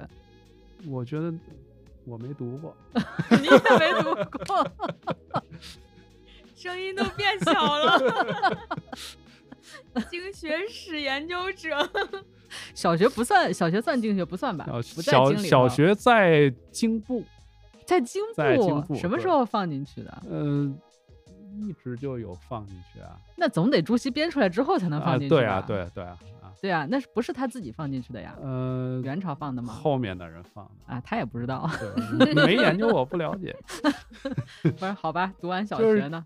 就是那个，你知道那个学者吵架的时候，嗯，就是有两个著名的学者段玉裁和顾千里吵架的时候，嗯段玉裁骂顾千里的一句话，就是说你那个很多书你都读过，但有一本书你读过，你没有往心里读进去，你现在应该好好去读一下，就是小学。就是这话在那个时代来说，就是属于伤害恶毒是吗？伤害性极大、侮辱性极强的话。完了，在场的四个人谁也没读过，包括一个经学史研究者。卡住，在想是不是类似于我们现在说什么，你应该回到呃妈妈肚子里重新学做人之类这种类似对类似于你语文课体育老师教的。嗯哦，这样，然后小学完了就是四书吗？小学完了，差不多读一读什么一些，嗯，就是《古文观止》啦之类的，然后读读四书之类的，就是这样。啊，《古文观止》在四书之前吗？就是你还是要接触各种文章的嘛。哦，所以他们读书并不是以经为先的。就是古代人读书这个情况很复杂，就是很多人你看他一开始会读什么同盟须知这一类的东西。哦，所以说古代没有这个统一的教育教育体系，大家都自己随便读。对对，而且很很多知识分子家庭是属于就是家里边首先是父母教孩子读书，嗯，然后再慢慢入学去读书。哦，所以他们就很注重师承，因为你的老师是谁，就是他决定了你将之前读的都是啥。啊，对，哦，哦，这简直像现在的博士教育，每个人学不一样。但是大家读书总体来说还是为了考试，为了做官。嗯，各朝各代的考试内容也不一样。至少刚开始的时候，在你那个能考上这个能成为这个科举的一个成功者之前，嗯，大家的一个目标还是为了考试和做官。但你考上了，那那些东西你就可以全扔掉了。还是像高考，这个里边就有比较大的差别，比方说像那个宋代人，他文集里边，嗯，他就会去收，就是我那个在考科举的时候，我在考试的时候写的文章是什么，写的诗是什么，他都会去收进来。他觉得那个是哦我的个人创作。哦当然，你看那个清代人的文集里边，他基本不会收说那个不会收高考作文。我我考试时候写的，他他认为那个东西不是我的创造。那是不是也说明这个考试的题目变得越来越刻板了，没有嗯太多个人的表达？可以这么来理解。呃，嗯另外一方面就是，如果这个这种东西我也要收到文集里的话，那我平时那种练习作文写的太多了。啊，是因为清代参加科举的人数越来越多了，是吗？比宋代就是大幅增加了。应该是，嗯，关键还是就是说，考试时候写的那个东西，并不是我想写的。那宋嗯代怎么就能在考试的时候写自己想写的东西呢？嗯，还能编典故？那时候是不是题目和判卷都比嗯较的自由，更更宽松相？相对而言，那天他给我们家小小朋友讲了一个故事，说苏轼考试的时候，那个卷子上的典故是自己编的，然后那个怎么能给小朋友教这个？这是 方法论了。然后考官读了之后说这文章写的真好，就这个典故啊，这典故我都没见过。这不是 Chat GPT 吗？对，然后考完了之后出来就问苏轼：“你这典故是哪来的？” 然后苏轼说：“我编的。”然后他自己承认了。他承认了是吧？对他说何须有出处？对他很他很牛，他说：“哎，何必干嘛非得用真的典故？”这也就是他。对，关键是他当时带小朋友读苏轼的文章，然后苏轼的那个文章里面，就我们读的那个选到《古文观止》里面的苏轼的文章里面就在胡写，就很多地方都弄错了。嗯 但就文章写的挺好。哎，这也像你前两天说你看到的那本书，你推荐给我们读书会，说里啊面有关于元代的写错了，但是你觉得写的很好。对对对对，是个社会学家写的，就是、嗯就是那个我能说吗？说吧，没我我毕竟在夸他，对吧？嗯，对，就是浙大高研院的那个院长叫赵嗯鼎新，他就是个这个人有名到连我都听说过的程度。对，我就在看他的书，然后我本来看的挺开心的，我觉得他写的真好。然后写到元朝的时候，发现就元朝这一段里边出了两个硬伤，然后 但还是很好。对对对，但不无所谓，没有关系。就，有什么关系呢？只只是说明他写文章的时候没有去查百度百科，毕竟他在美国。这话就有点阴阳了。对真的就是百度百科里就可以查出来的内容。下次读书会我们来读一下这个书吧。就其实我本来考虑的是什么呢？就是说，讲讲不同时代的人、不同朝代的人对经学的理解有什么变化。譬如说，譬如说，哦，对，我本来想嗯就在想问这个，我刚才提嗯到宋朝的时候，其实我就是想在想在说这个，就是说到宋朝的时候，对经的理解肯定已经跟之前很不一样了呀，要不然他怎么会认为那那么多东西都没用呢？当然，我比较奇怪的是，之前的人怎么会认为它有用？对啊，就是你这种问题，我没办法把它往一个常规轨道上去引，因为你 你老揪着一个有用没用的事儿去去去说它，啊，那它什么时候有用过呀？它它在汉代已经被证明是没用的了，对吧？禹贡治得了河嘛，哎呀，诗当得了谏书嘛，春秋绝育那不是最后弄出一帮混蛋来？不是？那我怎么把它理解成了有用的了？我 那么努力的理解它，最后你告诉他没用，没人真拿它当回事儿，我只有我这么真诚，对吧？那它的权威性就是纯纯被树立起来的吗？就是因为大家相信它是圣人做的。嗯啊，然后你相信这个东西是圣人做的，然后所以这个东西代表一种理想性的统治和理想性的生活，嗯理想性的秩序，所以我们都乐于接受它。但是我们每个朝代对于理想性的理解是不同的，所以经学有了一些不同的理解，是吗？那你刚才到底是这个想说什么呢？各朝代的理解，我们各个你你这是两个立场的问题，就是嗯各个朝代它要树立这个经作为一个统一的思想，嗯然后作为一个教化性的东西，这个从来每个朝代也没有变化过。嗯但是你去读这些经的具体的人，就是说具体的学者，我来研究这个经的东西里边的这个这些人，那他对这个经的里边什么东西是重要的的这个理解是不一样的。请大概讲展开说说。就是说，你比方说，我我就说汉代大家大家讲的，就是说这个经具有很多工具工具色彩的这种，就是非常实用的这种东西。嗯你这个，比方说春秋绝育，嗯，为什么春秋能能用来绝育，能用来判案子？就是因为大家相信孔子在这个春秋里边，他建立了一套自己的价值判断体系。然后嗯我是，比方说春秋里边记“郑伯克段于鄢”这六个字，这六个字我们都你知道郑伯克段于鄢这个故事吗道？，就是郑庄公，郑庄公跟他弟弟公叔段两个人内部的争斗，然后呢，他母亲偏爱公叔段，然后两个人最后就打起来，然后他把弟弟赶跑了，哦然后他又跟他母亲说不到黄泉不相见，嗯然后就后来结果又后悔了这么一个事情，然后春秋里就记了六个字叫郑伯克段于鄢。哦，然后呢，按照后来学者的理解，就是这六个字就代表那个孔子对郑庄公这个人的批评。哦，就是我们如果我们小的时候最早了解这个故事的时候，我们把这个郑庄公当成一个成功的人物来看，因为他平定了叛乱嘛，自己然后又成功的挽回了跟自己母亲之间的感情，我们都把他当做一个成功者去看待，都觉得他是一个正面形象。但是其实孔子是按后面的学者的解释，就是孔子这六个字表达一种对郑庄公的批评，嗯。所以就有一种说法叫春秋笔法，嗯，那么实际上就是说，大家就是说我我怎么我用这一套，它是建立了一个义例，叫做就是我用哪些字可以表示说我是在对这个人表示批评的意思，那么我就可以用这套眼光，然后去看待其他的不同的事件。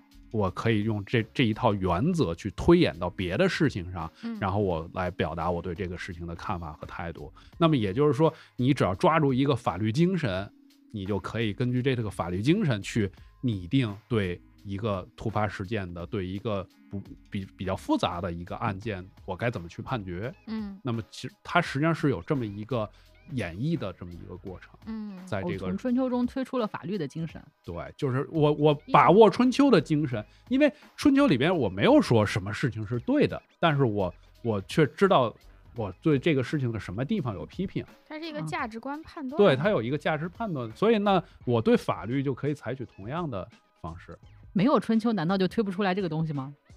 但是春秋里边他告诉你了有这么一个东西啊可，能是哦你说的，就是明确的把这个事儿给你写出来了，大家其实都能认可，这样是对，那样是是是。第一个想出来春秋有批评的人，明确的把这件事儿提出来了。也是，然后然后所以，但是这个东西就是也就是汉代那一阵子这么啊来用，那后实际上后来也大家也都知道这个不可能，因为你你完全信任春秋的那套原则的话，那你法律还要它干什么呢？对吧？嗯，你法律这东东西其实就用不了了嗯。然后就与公之和，这个一听就非常不靠谱，就不多嗯说了。所以那到后来的时候呢，大家再讲这个，再慢慢的到后面讲这个经学，实际上就是讲一套呃国家的礼制该去怎么做，嗯然后这个如何建立一套好的国家制度，一般是讲这个东西。然后到这个魏晋以后，又因为玄学啊、佛学啊这些东西出现以后呢，大家开始尝试从经学里边发掘一些思辨性的东西。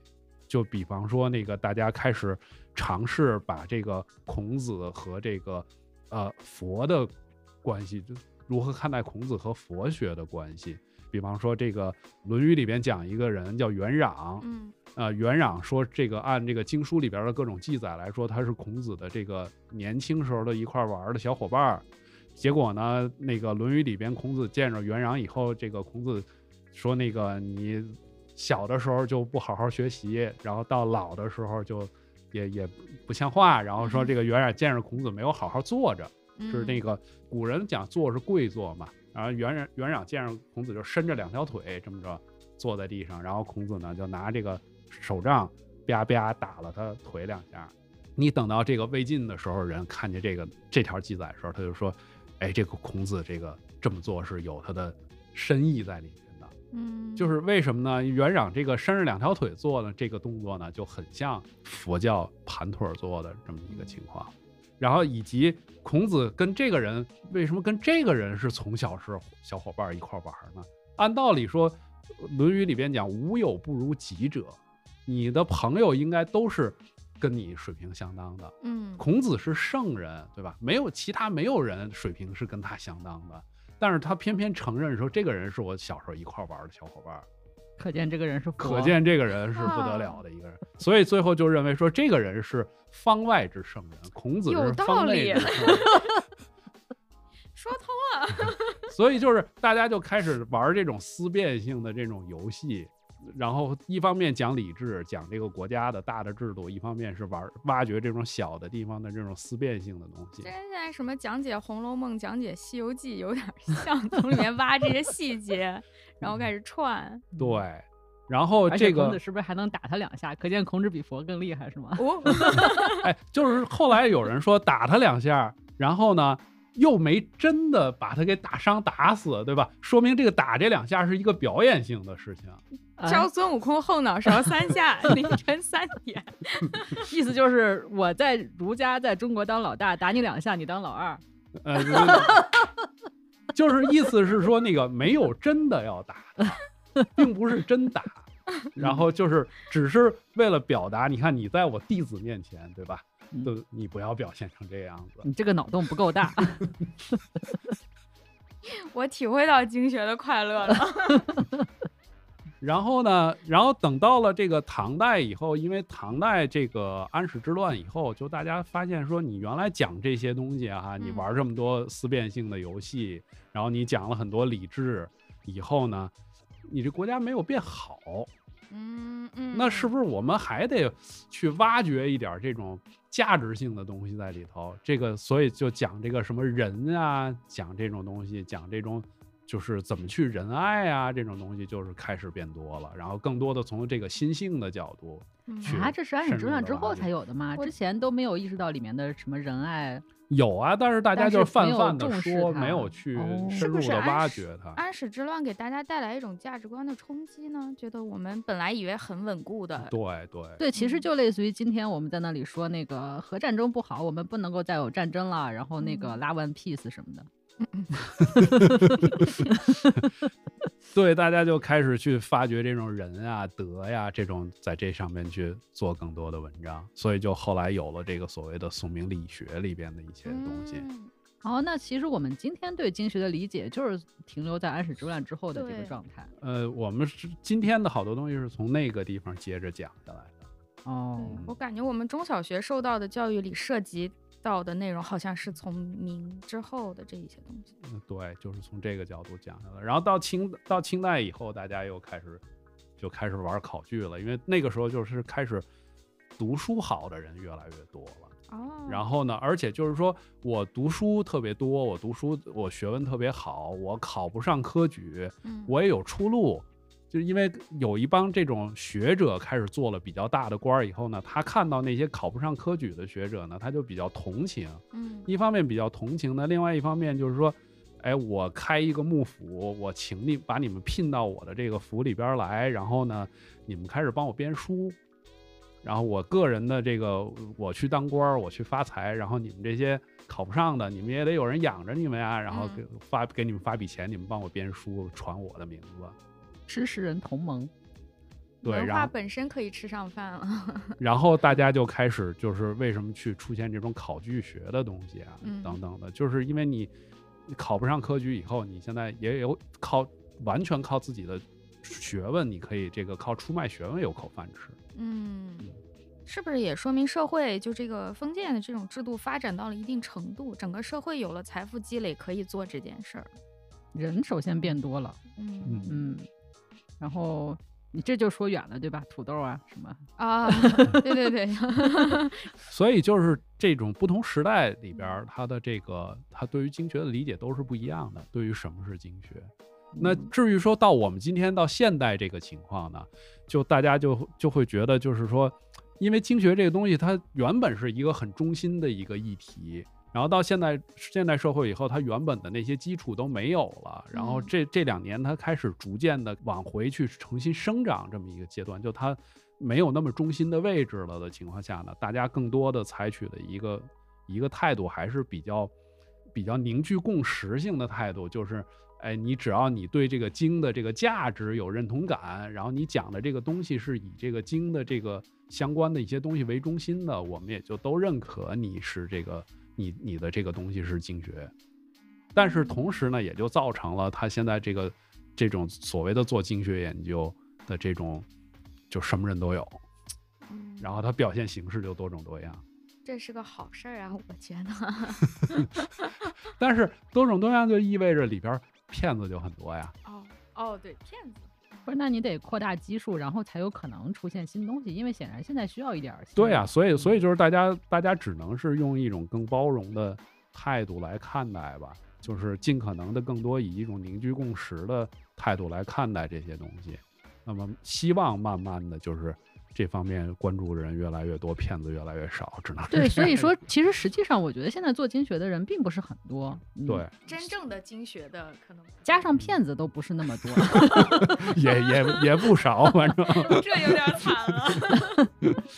你你就说你就说历史行业，你说经学，其实现在经学很难分类的，你都不知道它在中文系还是在哲学系还是在历史系，三个系里面都有做经学的哦，是是啊，啊。对对对，但是这在三个系里面都非常边缘，对，嗯，所以总人数其实都不多嗯，但是还是比前几年要好得多了。啊。那倒是，啊你基数太小，这发展空间很大。因为毕竟就是说五四以后，所谓这个打倒孔家店，然后嗯再加上这个建国以后的一一些这个冲击吧，然后所以就大家认为这个，首先一谈起经学，大家第一反应就是这东西是要批判的，嗯嗯，这个一直到其实两千年以后，还是大家是很多人是这个态度，就是包括在学术界在学术界对讲起经学来，觉得这个东西是应该先要批判的。就哪怕你要去研究它，你报的也是一种取其精华、去其糟粕，那你首先得非常警惕的看里面是不是有嗯糟粕，或者是不是有哪些是糟粕，这样子。对你比方说，我们研究，我主要研究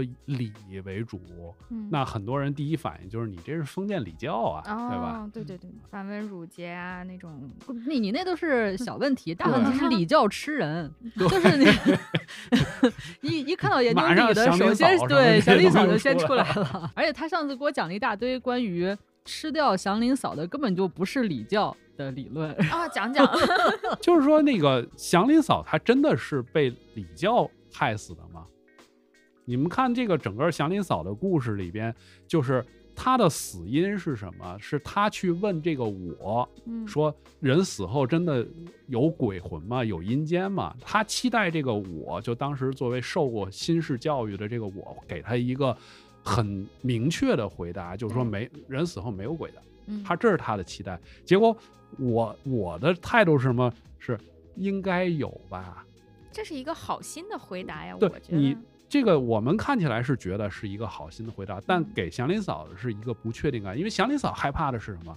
祥林嫂害怕的是老太太告诉她说：“你看你你这辈子你嫁过两个不同的男的，你死了以后，他两家的鬼魂会把你给一拉一半儿，对，然后你你最后你不知道你的归宿在哪儿，然后所以给他出了一个主意，就是说你捐个门槛儿，嗯让大家踩踏，就把你的罪给赎了。然后他这个东西不是礼教，这个东西是迷信，礼教里头是没有这个东西的。但是你从另一个角度来讲，他所害怕的是他死了之后仍然被排斥，因为他在现实生活中是被排斥嘛。他想去祭祀的时候，但是别人不让他参与祭祀，因为他嫁过两个人，他没有那么不让他参与祭祀，这个东西也不是礼教规定说不让你参参加祭祀，这个东西仍然是迷信，说不让说这个人，哎，他怎么样不好，命不好，所以然后不干净，所以不让他参加。可是，在祭祀的时候，要求贡品和祭祀的人对他有洁净的这个要求，难道不是礼的一个精神吗？是礼的一个精神，要求洁净这一点是要求你人去守着吃斋，然后呢，你要有这个治治斋和散斋，就是不要说话，然后呢，要把自己身上洗干净，这是对人的洁净的要求，而不是说你这个是否失节。对另外一个就是说，你看她这个嫁人的每次的情况，就是第一次是说她这个作为这个童养媳，对吧？对，作为童养媳，然后是被她的婆婆，在她丈夫死了以后，被她婆婆强制的嫁给了别人。但是如果按照礼教的原则来说，那礼教的原则是你作为一个妇女，你的婆家是没有理由把你强制架走的。你你如果愿意在这家守制，嗯，那么是允许你，而且是鼓励的是鼓励的。但是她结果她被她婆婆相当于是给卖掉了。那这个东西其实你说是她不守礼教吗？或者说是礼教迫害了她吗？其实不是的。这件事儿上，我们只能看到的是礼教和法治没有真正的下到基层所造成的悲剧。可能就是在民间老百姓当中，礼教、迷信和一些自己规定出来的所谓规矩，其实是混杂的。他会选择哪个对他有利，他就用了哪个。对对。然后你像这个里边承担礼教的这个角色的这个四叔，嗯这个四叔他其实，你说他是个真正代表礼教的人吗？不是，因为说了，他家里其实没什么书，嗯，对吧？他家里就是几本《近思录》啊什么这种，尝试把他往礼教方面去塑造，但是他也就是这些书，然后他信的是那些迷信的东西，嗯也就是说，他是一个准知识分子，他可能识字，他可能接受其中的一些东西，但支配他精神生活的，并不是那个礼教。但是是礼教赋予了婆婆和四叔压迫他的权利。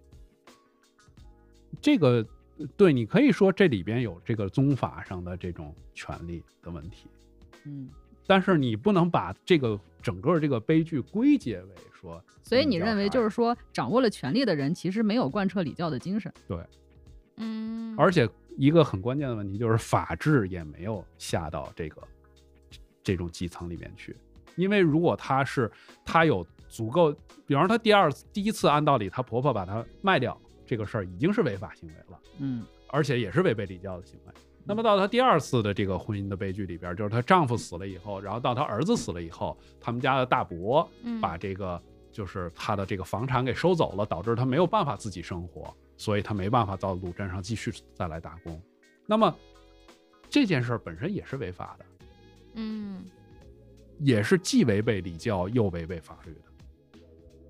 所以就是礼教退出了那个社会之后，法治也没有跟上的对。全面缺失了，啊大家其实是一个混乱状态。对，所以你嗯看到真正的这个民间的基层的情况是，它它恰恰支配这个力量是一部分礼教的折射，加嗯上迷一些迷信，加上一些民间的一些默认的潜规则的一些行为。嗯但是你从另一个角度来讲的话，就是如果它不存在，就是虽然法治没有进去，但是礼教其实并不能很好的处理这种情况啊，因为礼教赋予了婆婆和四叔权利，但是没有去约束他们呀，礼教没有约束他们的什么手段，顶多道德谴责一下，是不是？这个东西其实更多的是这个朱元璋以后出现的一些问题，就是把这个变成一个垂直的自上而下的这种垂直的一个权力结构。哦，那又赖到我们元朝了呗。对，朱元璋以后又不是朱元璋发明的，就这种这种极其严格的上下规定，那就是我们元朝的主奴关系呗。嗯，某种意义上，朱元璋肯定是受到这个影响。嗯，不是，那在元朝之前的话，你的意思是说可以自下而上的反抗这种是比较多的吗？反抗这种东西，这个东西就是儒家本身它是强调要有反抗的。就你比方说那个，呃，我们电视里边经常看到一个场景，就比方说父亲打孩子，对吧？然后孩子做错了什么事儿，然后蹦蹬往地上一跪，你打死我吧！这这种这种场景，对吧？我们很经常看到电视剧，但这个你要让孔子看来，这就是纯粹胡扯，就是因为。你这个孔子曾经有过这么一个事情，就是这个曾子啊，就是说那个他父亲每次打他，就是打得特别狠，嗯而且就是往死里打。结果呢，有一有一天，就他惹怒自己父亲，就又挨了一顿打，打得很很很很惨的一个状态。去曾子就去见孔子，那孔子就就就见着他就很不高兴啊。然后这个曾子就觉得很奇怪，就说：“呃，你既然讲孝道，对吧？我甘愿被父亲打成这样，就是那个你你好像应该是执行了你所说的这个孝道。”嗯但是孔子告诉他说：“那个我们的原则是什么？我们原则应该是小仗受，大仗走。就是你看他打你的时候，他是惩罚性的、轻轻的打你的时候呢，你就接受；嗯你看他要是往死里打，没轻没重了，你得赶快跑，你不能在那儿傻傻呆着让他打。啊。对，就是这个小账受，大账走，这是对孝的理解。那所谓的什么父为子纲这种，是后世后面延续出的一个新概念吗？这个就是三纲那个概念，三嗯纲那个那个概念是我们说就是古人讲的这个三纲其实指的跟那个丧服的那个三三斩催有关系，就是就是这个孩子要为父亲去服斩催的三年，然后但是呢，在以前的这个丧服规定里边是规定说这个孩子为父亲服三年的丧，但是如果孩子死了，父亲也应该为孩子服丧，就是要为孩子服一年的丧。所以他最开始只是限于扶丧这一件事情。扶丧这个事情，它折射出一个一个关系，就是双方是有一个相对对等的，不完全对等，但是它有一个相互之间的关系，所以啊会讲君君臣臣父父子子，就是你君要行君道，臣行臣道，哦，然后父行父道，子行子道。你你先要把你自己那个角色做好。如果你君不行君道，那你底下臣不臣臣的话，人家是有理由的。这是一个对应的上下互相有反馈的这样的一个结构。但是到朱元璋那儿以后呢，朱元璋他推行的就是，首先就是孩子一定要为父母服这个三年之丧，这个嗯丧服。但是呢，父母不需要为孩子服丧服，也就是他把整个的这个权力结构变成一个垂直性的东西。嗯，哦，这个也是就是经学的一个演变，对，根本不是人家刚开始说的那个嗯意思、对对。对对对，但是实际上后来从来也不是，因为你其实并不知道他原来说的是什么意思。我们今天认为朱元璋这个不对，或者是朱元璋这是曲解，只不过是因为我们今天又变了而已。哦，也嗯是啊。对啊，就如果我们还生活在那个明清的社会里边，我们可能就觉得这个东西对，我们就会想一大堆办法来论证孔子就是这个意思。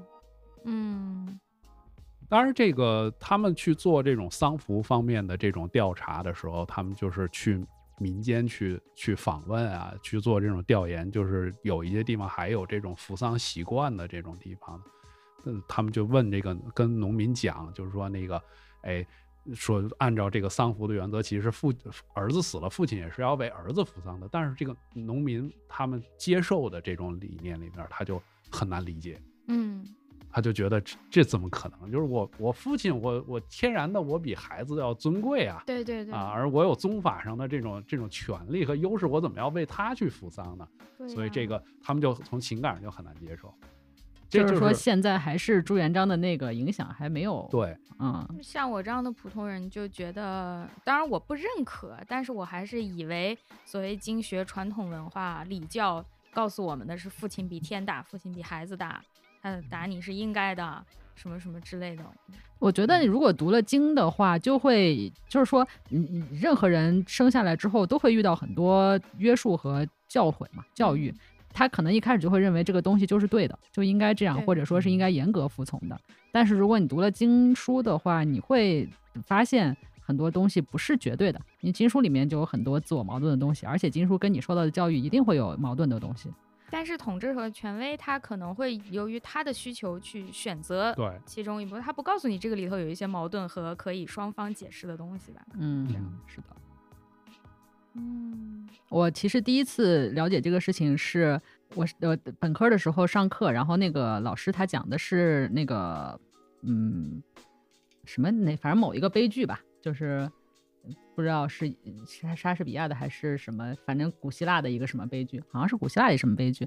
然后大概意思就是说那个呃那个女孩的哥哥他被杀了，然后被杀了之后呢，说这女女孩子是不能给他哥哥收尸的。但是呢，那是他的哥哥，他就又要去收尸。当时其实我是很不能理解的，因为在我受到的教育来看，你规则是必须要遵守的。嗯，那么如果法律规定你不能给他收尸的话，你没有任何理由给他收尸。嗯可是，在那个悲剧中，他就会把你去给他收尸的理由写得非常的崇高，就是写得非常的重要，因为他是你的哥哥。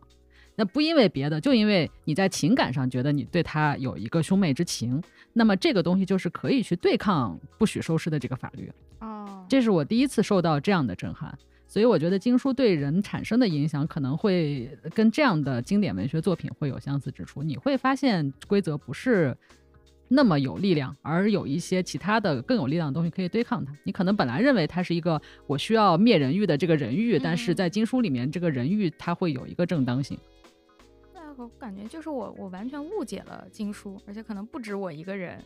大家在这么多年的塑造当中，把经书看成了一个我们去需要去违反的一个压迫性的东西了。嗯，它肯定起了这样的一部分作用。是被塑造出来的作用。我现在的感觉是这样的，它本意不是这个，而是出于各种理由，嗯它被变成这样一个工具。嗯，因为去制定规则的人利用了它，嗯，但同时它也是可以被不制定规则的人利用的。嗯，是的，是的。哎，你没有提前想你今天要推荐什么？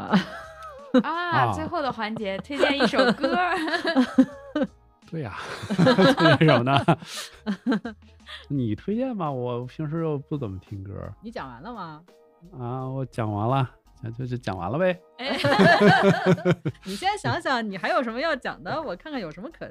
你真的没什么可推荐的吗？你们京剧里边没有经书任吗？何对京剧也可以啊。这里边儿洪洞县里没好人。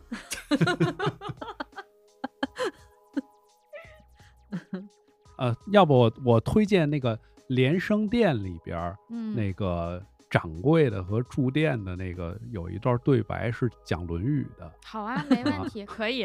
哎，这还是一个新形式啊，这确实第一次了。太好了，回头您发给我。好好好好好没问题。好的，今天我们在这段对白当中 结束这一期节目。好，谢谢大小动物两位老师，谢谢谢鸽子。欢迎以后常来做客。没问题。好，太好了，太开心了，我们就去吃大汉堡了。好吧，谢谢大家，拜拜。拜拜拜。拜。哎，我问问你，你到哪儿吃饭什么的？我是念书的呀，真是念书的吗？这是蒙的呀。考考你，你怎样考我啊？你就知道念书啊？知道你们念书的供的是哪位祖师？奇谈，哎，正是闻所未闻。是我念书的供起主事来了啊！你别跟我打岔，供哪位？我们供的是空神人。哎呦，嘿，真叫你给蒙着了。这是是蒙着的呀。呃，那么空上人有多少徒弟子？多少大仙人？三千徒弟子，七十二仙人。不错。那么这七十二仙人里头，有多少成了家的？多少没娶媳妇的呢？哎呀，这倒不晓得了。哎，这就把你考住了。呃，今个我来开开讲，呃，叫你多知多懂。好要理解。这七十二贤人里啊，有三十成了家的，四十二个没娶媳妇的。我已见着你，你可知啊？患者五六人，童子六七人。哎，有这两句。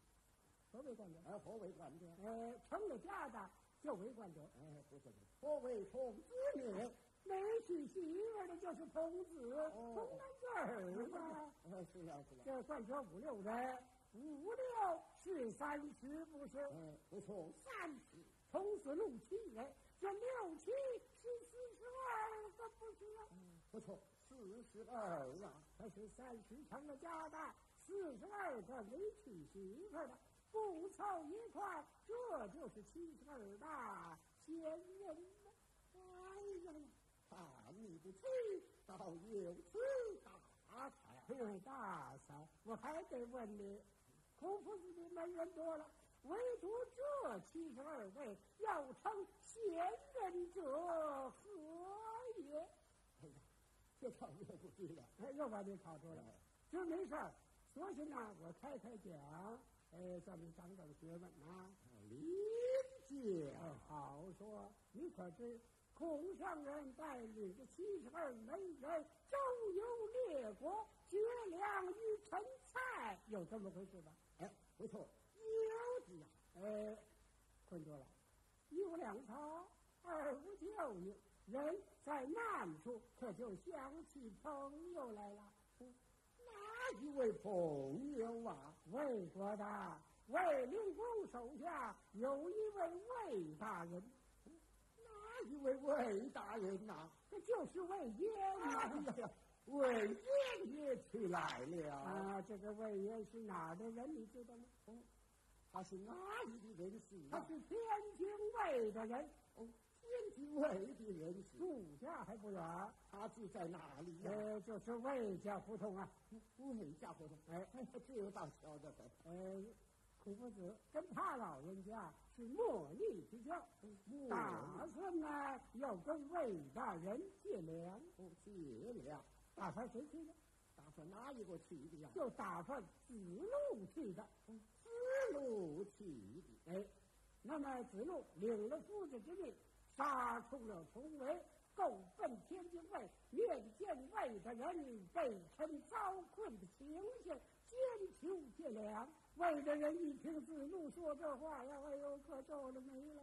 怎么皱了眉了啊？这说是子路啊，你来的好，不是时候啊。这个粮啊，我倒是有，以我天津卫啊，遭了湖水之患，重灾民啊是哎，洪天爷，嗷嗷待哺，将所存的余粮我全数捐助，助赈济了灾民了。夫子之位无法可救，你呀、趁早回去吧。哎呀，子路一听这个话，也皱着眉了。大远的已经来到这儿了，怎么好哭哭的回去？何言见我事啊？你还得设法相救啊！哎，你猜怎么着？哎，这个魏大人幸亏是天津卫的人，有什么好吃呢？哎，他办过野路啊，干过野路。我家里那个粮食没有了，哎，那盐还坐着呢。怎么着吧？你就弄他几包盐回去吧。要不在那个史书上就留下一句啦，哪一句呀？你瞧，魏大人，魏圣人之言。哦，是呀是。哎，就给这个子路啊套了一辆马车，嗯，把这盐呐都装在马车上，子路一着车就走了。走了半道啊，嗨，出了岔喽。什么？这个马是个克马，哦，怎么是个克马呀？非但是克马呀，而且他身怀鹿甲，半道上产生了个小马，大马也走不了了，一赌气的把马车给卸了，大马跟这小马都装在马车上，子路好勇啊，他自个儿拉车就回去了。哎呦，好勇啊！哎，这个圣人带领着众门人正在那望看他呢，哟，一瞧啊，子路拉车回来了。圣人跟大徒弟宴会可就说了：“哎，有也好勇过我，无所取材，也自好就是拉车的。”这个子路见了圣人是背负颠簸，然后把这个盐就盛上去了。哎，这个圣人一想，救命啦！我叫你去借粮去了，你怎么给借了盐了呢？哎。这就是那个戒严的出色，记住了，记住了。声音一响，没法子，他已然戒了严了，自豪就是吃盐吧。就命这七十二门人呐，渴了就喝凉水，饿了就吃盐，也不过是苟延岁月而已呀。后来多亏祖国命老子带兵前来救援，这才把围给解了。圣人这儿的盐呢，也就吃完了。那么老子就问圣人：“你在陈国缺粮，以何糊口呢？”圣人大曰：“信奉魏大人为我之言。”老子就问：“你吃了多少盐？”圣人大曰：“是未计其数。”圣人，哎呀，这是我没记着这个。老子赶紧就把算盘拿过来了，从头至尾这么一算呢，不多不少。整整算了五千年，三件的呀！你瞧那道德五千年就用在这儿了。哎呀，圣人我一想，我在陈国绝粮七天，众门人跟我吃了五千年，心里头这么一赞叹说：“哎，从我这七十二门人，可称贤人也。”他是吃盐吃的，故此才成为贤人呐、你听明白了没有啊？你讲完了，哎，你要记得，好记啊！妙计，夸我之计。哎呦，哪儿这么三计啊？不要再是胡说八道了。呀，是是，好你去睡觉吧。你也睡吧，别叫我了啊！哎，我再给你带上门。哎呦，我多曾说过这么些个话呀，伤了神了，可得保养保养。我说伙计们呐，你们给我熬四两人参汤，我补补中气。